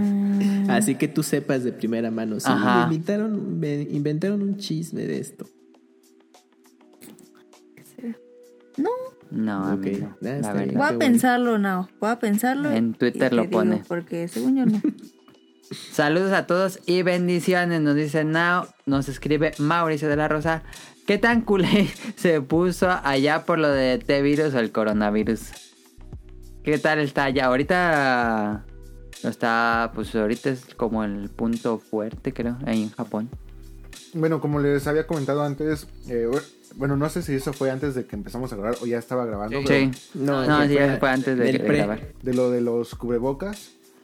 Y eso porque pues recientemente ya como que se hizo la alarma, pero antes de eso pues igual, o sea, aquí en Japón a pesar de la cercanía, cada quien estaba en lo suyo. O sea, veías, ves la noticia.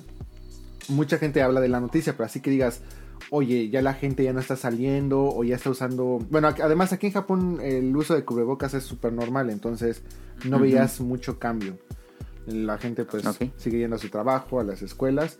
Ahorita que ya se empezó a poner un poco más pesado, posiblemente a partir de este momento ya empiezan a cambiar algunas cosas, pero vamos, mm, todavía no las he visto. Entonces, al menos yo diría, hasta ahorita en Fukuoka todo normal.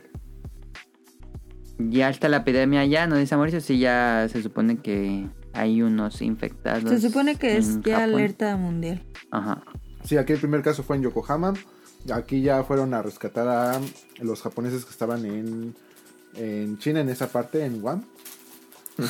Wuhan o Wuhan, no es algo así. Eh, a diferencia de en México que dijeron no vale la pena mandar un avión. Ah, sí. Por ellos, aquí sí, sí, sí mandaron un avión. Y algo chistoso, tan les valía gorro el coronavirus que dijeron, eh, la gente que venga tome cuarentena si quieren.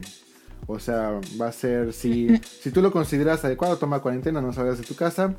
Pero si no, pues, pues muchas gracias. Y eso fue todo. Entonces, eh, creo que aquí sí hay casos y todo eso, pero bueno, bueno, hasta este momento no había gran miedo. no- la gente no estaba haciendo gran cambio, gran cosa. Ok, eso responde a la otra pregunta.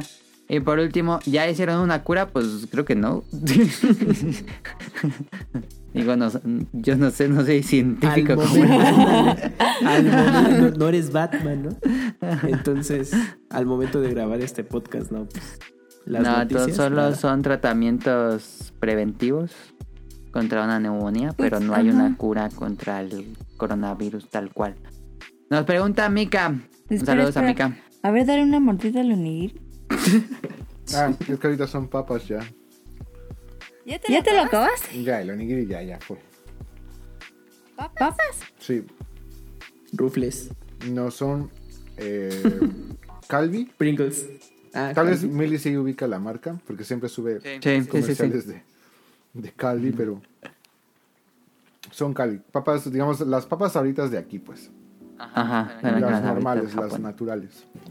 Tengo un buen de hambre. Nos pregunta Mika, saludos a Mika. Eh, a todo el tiempo que llevas viviendo en Japón, ¿cuál es la comida que más extrañas de México? Creo que le preguntamos eso, pero no me acuerdo si fue cuando estábamos tacos al pasado. Ah, sí, sí. Si existe la posibilidad de que te prepares algún platillo mexicano en Japón, ¿cuál es? ¿Es sencillo de conseguir los ingredientes? No, no es sencillo. De hecho, los restaurantes mexicanos aquí son malísimos. Pues, Por ejemplo, eh, ustedes conocen los tacos al pastor. Aquí un taco al pastor es eh, la carne bañada en chipotle. Porque, vamos, ¿Qué? no, ¿Qué? no pueden conseguir todos los ingredientes, Adobo y todo eso. ese tipo de cosas. Entonces es complicado, nunca vas a encontrar el mismo sabor, eh, es difícil. Oye, Jun, Eh, ¿no se te antoja un guacamole? no me gusta el guacamole. Y- Tan, tan, tan. Pero, ¿preparas algún platillo mexicano? No, no, les ¿Un digo huevito que, o algo? No, les digo que yo soy lo peor que puede existir en la cocina. Ok, sí, es cierto. Este, ahí está. Nos pregunta también, ¿qué tipo de costumbre mexicana aún tienes muy arraigada y que sigue causando sorpresa o intriga a los japoneses? Decir, Me suena la nariz. decir salud cuando la gente estornuda. Y Ya ves, no soy la única. lo mejor de todo, y que siempre uso de anécdota, es en mi primera escuela éramos 34 alumnos, o sea, era una escuela fatal, o sea, era tal cual una escuelita normal. Entonces éramos 34 alumnos. Eh, Tenía compañeros de China, Taiwán, Vietnam, España, Estados Unidos y no me acuerdo de dónde más. Eh, obviamente cuando yo alguien estornudaba y yo decía salud, pues era todos se reían o decían que qué es eso, cosas así. Al final, cuando terminamos el primer semestre, todos decían salud cuando alguien estornudaba. No importaba la nacionalidad, no importaba quién estornudaba, todos decían salud. Bueno, Ay, qué bonito. Toma Es que yo cuando fui a Japón-. Yo cuando fui a Japón, pues había gente estornudando y yo decía, salud, salud. Y me decían, cállate, que no te entienden. Y yo le dije, no, porque mira, es una bendición que le estás deseando salud a la gente. Me importa en el, en el idioma que sea. Pues mira, no sirvió. O sea, en corto no sirvió. Bueno, pero por mí no quedó. Ok. no, que- Eh, ya me quedé. Ah, ¿a qué cosas no te has acostumbrado? No te has terminado de acostumbrar del país? Comida, costumbre, tradición, etcétera. Mm, Pues vamos, que no me he acostumbrado, pues no, no sé si ahí pudieran eh, ser tal vez el idioma. Hay muchas cosas que no entiendo. Ujú. Hay, Sí. no, ya no nos dio tiempo tampoco, pero vamos, la idiosincrasia japonesa es siempre hablar para hacer sentir bien a la otra persona. Entonces, por ejemplo, aquí la gente es muy raro Excepto cuando hablas con chinos. que te digan no. O sea, la, la, la Ajá. idiosincrasia japonesa está diseñada para que nunca digas no. O sea, tú cuando te vas a negar o vas a negar algo, lo dices de una manera indirecta. Así como de, oye, salimos mañana al cine. Ah, mañana, eh, o lo estoy traduciendo, pero así sería como algo así como, "Ay, mañana es un poco... Y ya tú tienes que entender que a esa persona se le dificulta mañana o que no Y tú quiere. tienes que determinar, ¿no? Ajá, entonces. Tienes que... esa situación de que todo te lo dejan así abierto a que tú les entiendas y lo interpretes o inter- interpretes sus sentimientos o que si lo que tú estás haciendo está bien o está mal porque ellos nunca te van a decir, ah, eres un pendejo o cosas así, pues eh, yo creo que es de ser lo más complicado en la interacción social. Ok. Ay, pero está lindo, ¿no? Que te digan como...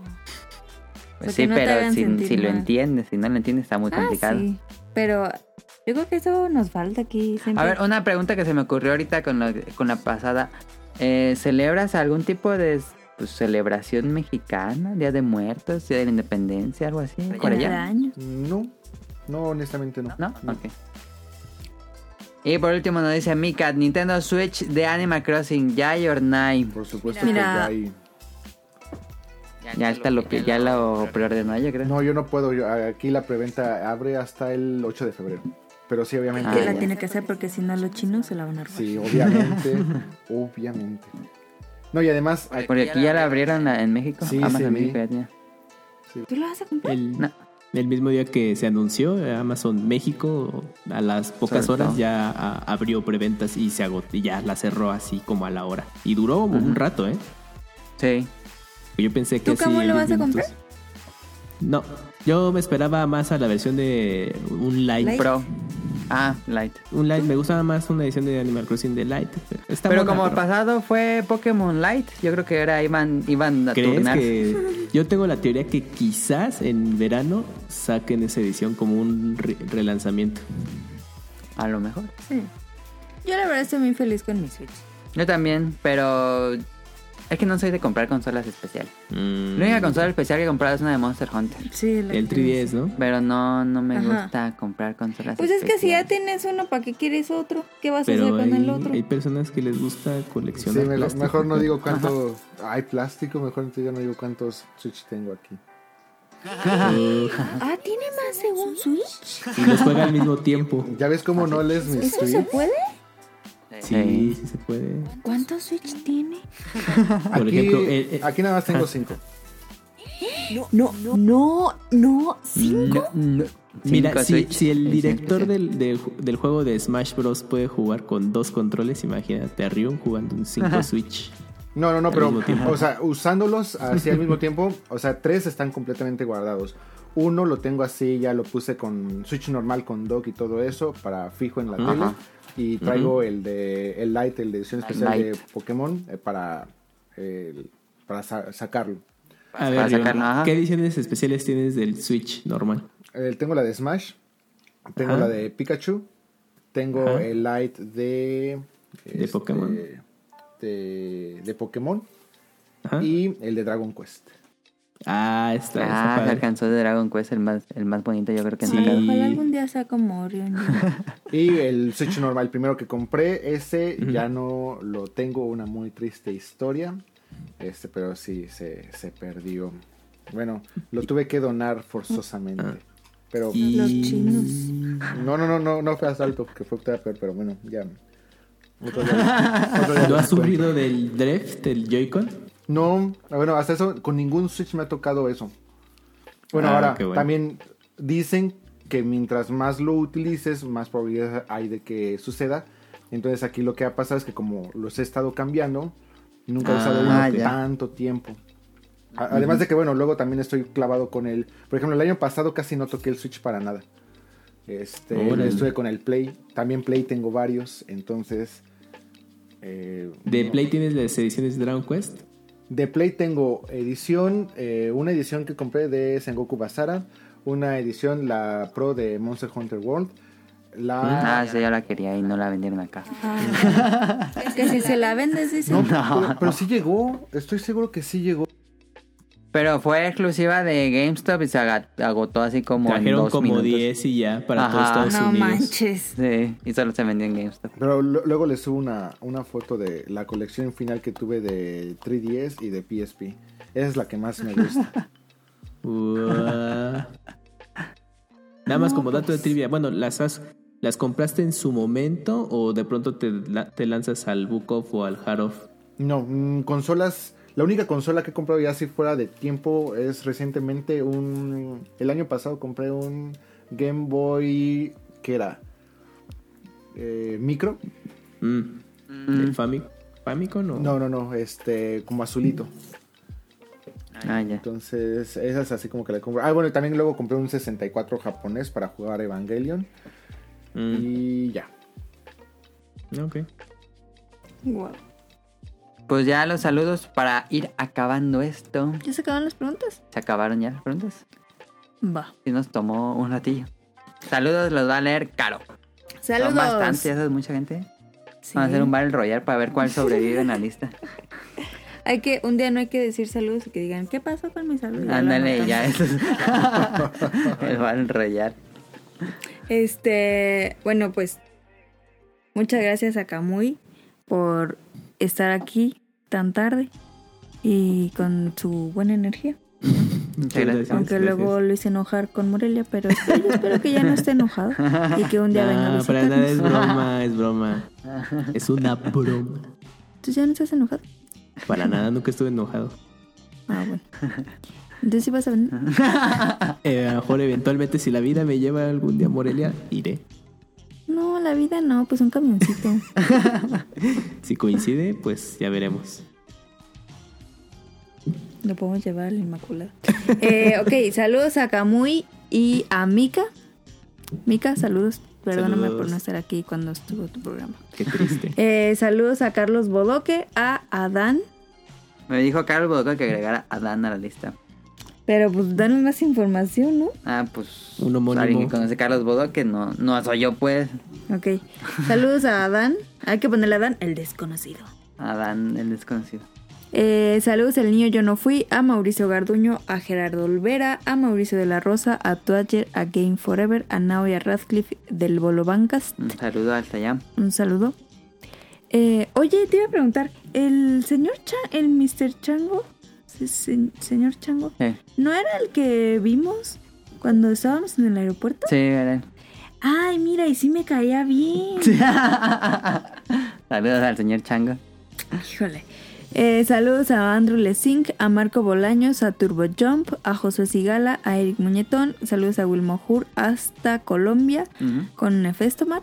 Saludos de No, Dan. F. Tomar es de Guadalajara, creo. Es que hay dos Este. Eric Muñetón y hay otro. y Wilmo Hur son de Colombia. Ah, ok. Eh, saludos a, The Danister, a Axel, a Jesse Sandoval, a Vente Madreo hasta Dubai. Saludos a Gerardo Hernández, a Oscar Guerrero, a Apolo de Villa 59. Saludos a Aldo Rain, a Ian Najar. Y saludos a Gustavo Álvarez. ¿Hay varios Gustavos? Sí. Ah. Saludos al Quique Moncada. Saludos a Rob Sainz, a Carlos McFly, a Gustavo Mendoza, eh, a Hobbies and Zombies. Y pues no te voy a mandar saludar, Rion John, estás aquí.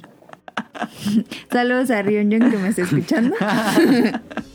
Pues muchísimas gracias a Rian Jun por aceptar este programa porque pues ba- básicamente sin él no habría programa Sí, de claro. este programa. Pues estuvo muy interesante. Muchísimas Hoy, gracias a hoy qué, Jun. hoy qué tienes que hacer? Ahorita voy a ir a un, Hoy todavía tiene ¿Cuál es- medio día ¿Cuál es el libre. plan? ahorita voy a ir a un club de español donde le enseño a japoneses español. Ah, Ah, enséñales grosería. No, eso, es lo- eso, eso fíjate que sí es algo que sí me cae bien mal de los mexicanos. Siempre que conocen a un extranjero sin importar qué, lo primero que hacen es di y estas palabras eh, groserías. Ay, no, yo no. ¿Cómo acabas de decir? No, yo no lo haría, pues. Fomentando eso. Pero ellos no te han pedido. Sí, de Oye, luego- ¿cómo se dice? ¿Es difícil darle clases a un japonés? Mm, no, bueno, eh, ahora, no, no son clases eh, serias o algo así, sino nos sentamos todos en un restaurante, en una mesa Ah, grande, ya. todos empezamos a platicar y en esa conversación ya van saliendo así como que, ah, bueno, pues les explico esto y o ellos me preguntan cosas así específicas, además de que varios de ellos ya tienen un nivel de español bastante mm, alto, por así decirlo. Órale. Yo creo que debe ser difícil aprender español por todas las conjunciones que tienes que aprender. Muy difícil, muy difícil. ¿Verdad que sí? Ujú. Soy una- ¿Cuál crees que es más difícil, el japonés o el español? Yo creo que el español. Gramaticalmente español, sin duda. Ay, yo por qué responder. es que me volteé a ver a mí. Ya ¿Ya te acabaste las papitas? No, sigo comiendo papitas. Porque es de Pues la- eso sería todo. Haz, haz una, haz un SMR. Haz un con tu papita. Oh, eh, estaba viendo la otra vez los, los micrófonos, lo que tiene la forma de cabeza y todo eso, son súper caros. Sí, son bien carísimos. Sí, micrófonos. sí están, sí están manchaditos. Además de ¿No se va que a comer la papa? no creo que haya una persona que quiera escuchar mis así. Sí, a, a, a, a Nao le encanta. Le encanta escuchar eso. Ah, lo- luego, bueno, este, Nao, si has escuchado los asrum de, de perritos, son lo mejor del mundo y más comiendo helado. Es una Ah, satisfacción nunca los he escuchado. impresionante. Sí, sí, sí, es que mucha gente tiene la, la idea de que todo Ajá. eso es erótico y cosas así, pero no, o sea, hay unos muy, muy padres. Hay unos de Pokémon de. Ay, ¿cómo se llama? Chespin comiendo unos galletitas. Ah. Mira, ya se la comió. Bueno, pues eso sería todo. Este, recuerden suscribirse al canal de iTunes, iBox y Spotify. Y todos los domingos por la mañana. Los lunes para Ryonjun. Este nuevo episodio. Pero no le digas porque ni los escucha. Por supuesto que los escucho. Muchas gracias por invitarme, estoy muy contento, estoy muy agradecido con ustedes y espero que no sea la última vez. No, este. Pues ahora uno próximo, pues ahora sí hablar más de videojuegos. Porque, Mira, pues, qué bonita comunidad aquí en el Paleta. Tengo amigos. Muchísimas gracias a Ryunjun, muchísimas gracias a Kamui, muchas gracias a Caro por estar aquí y pues muchísimas gracias a todos los que nos escuchan cada semana por su tiempo, por su atención. Ahora sí, nos vemos hasta la próxima y eso es todo. Besos en los ojos. Nos vemos. Bye En bye. los ojos. Bye. Ah,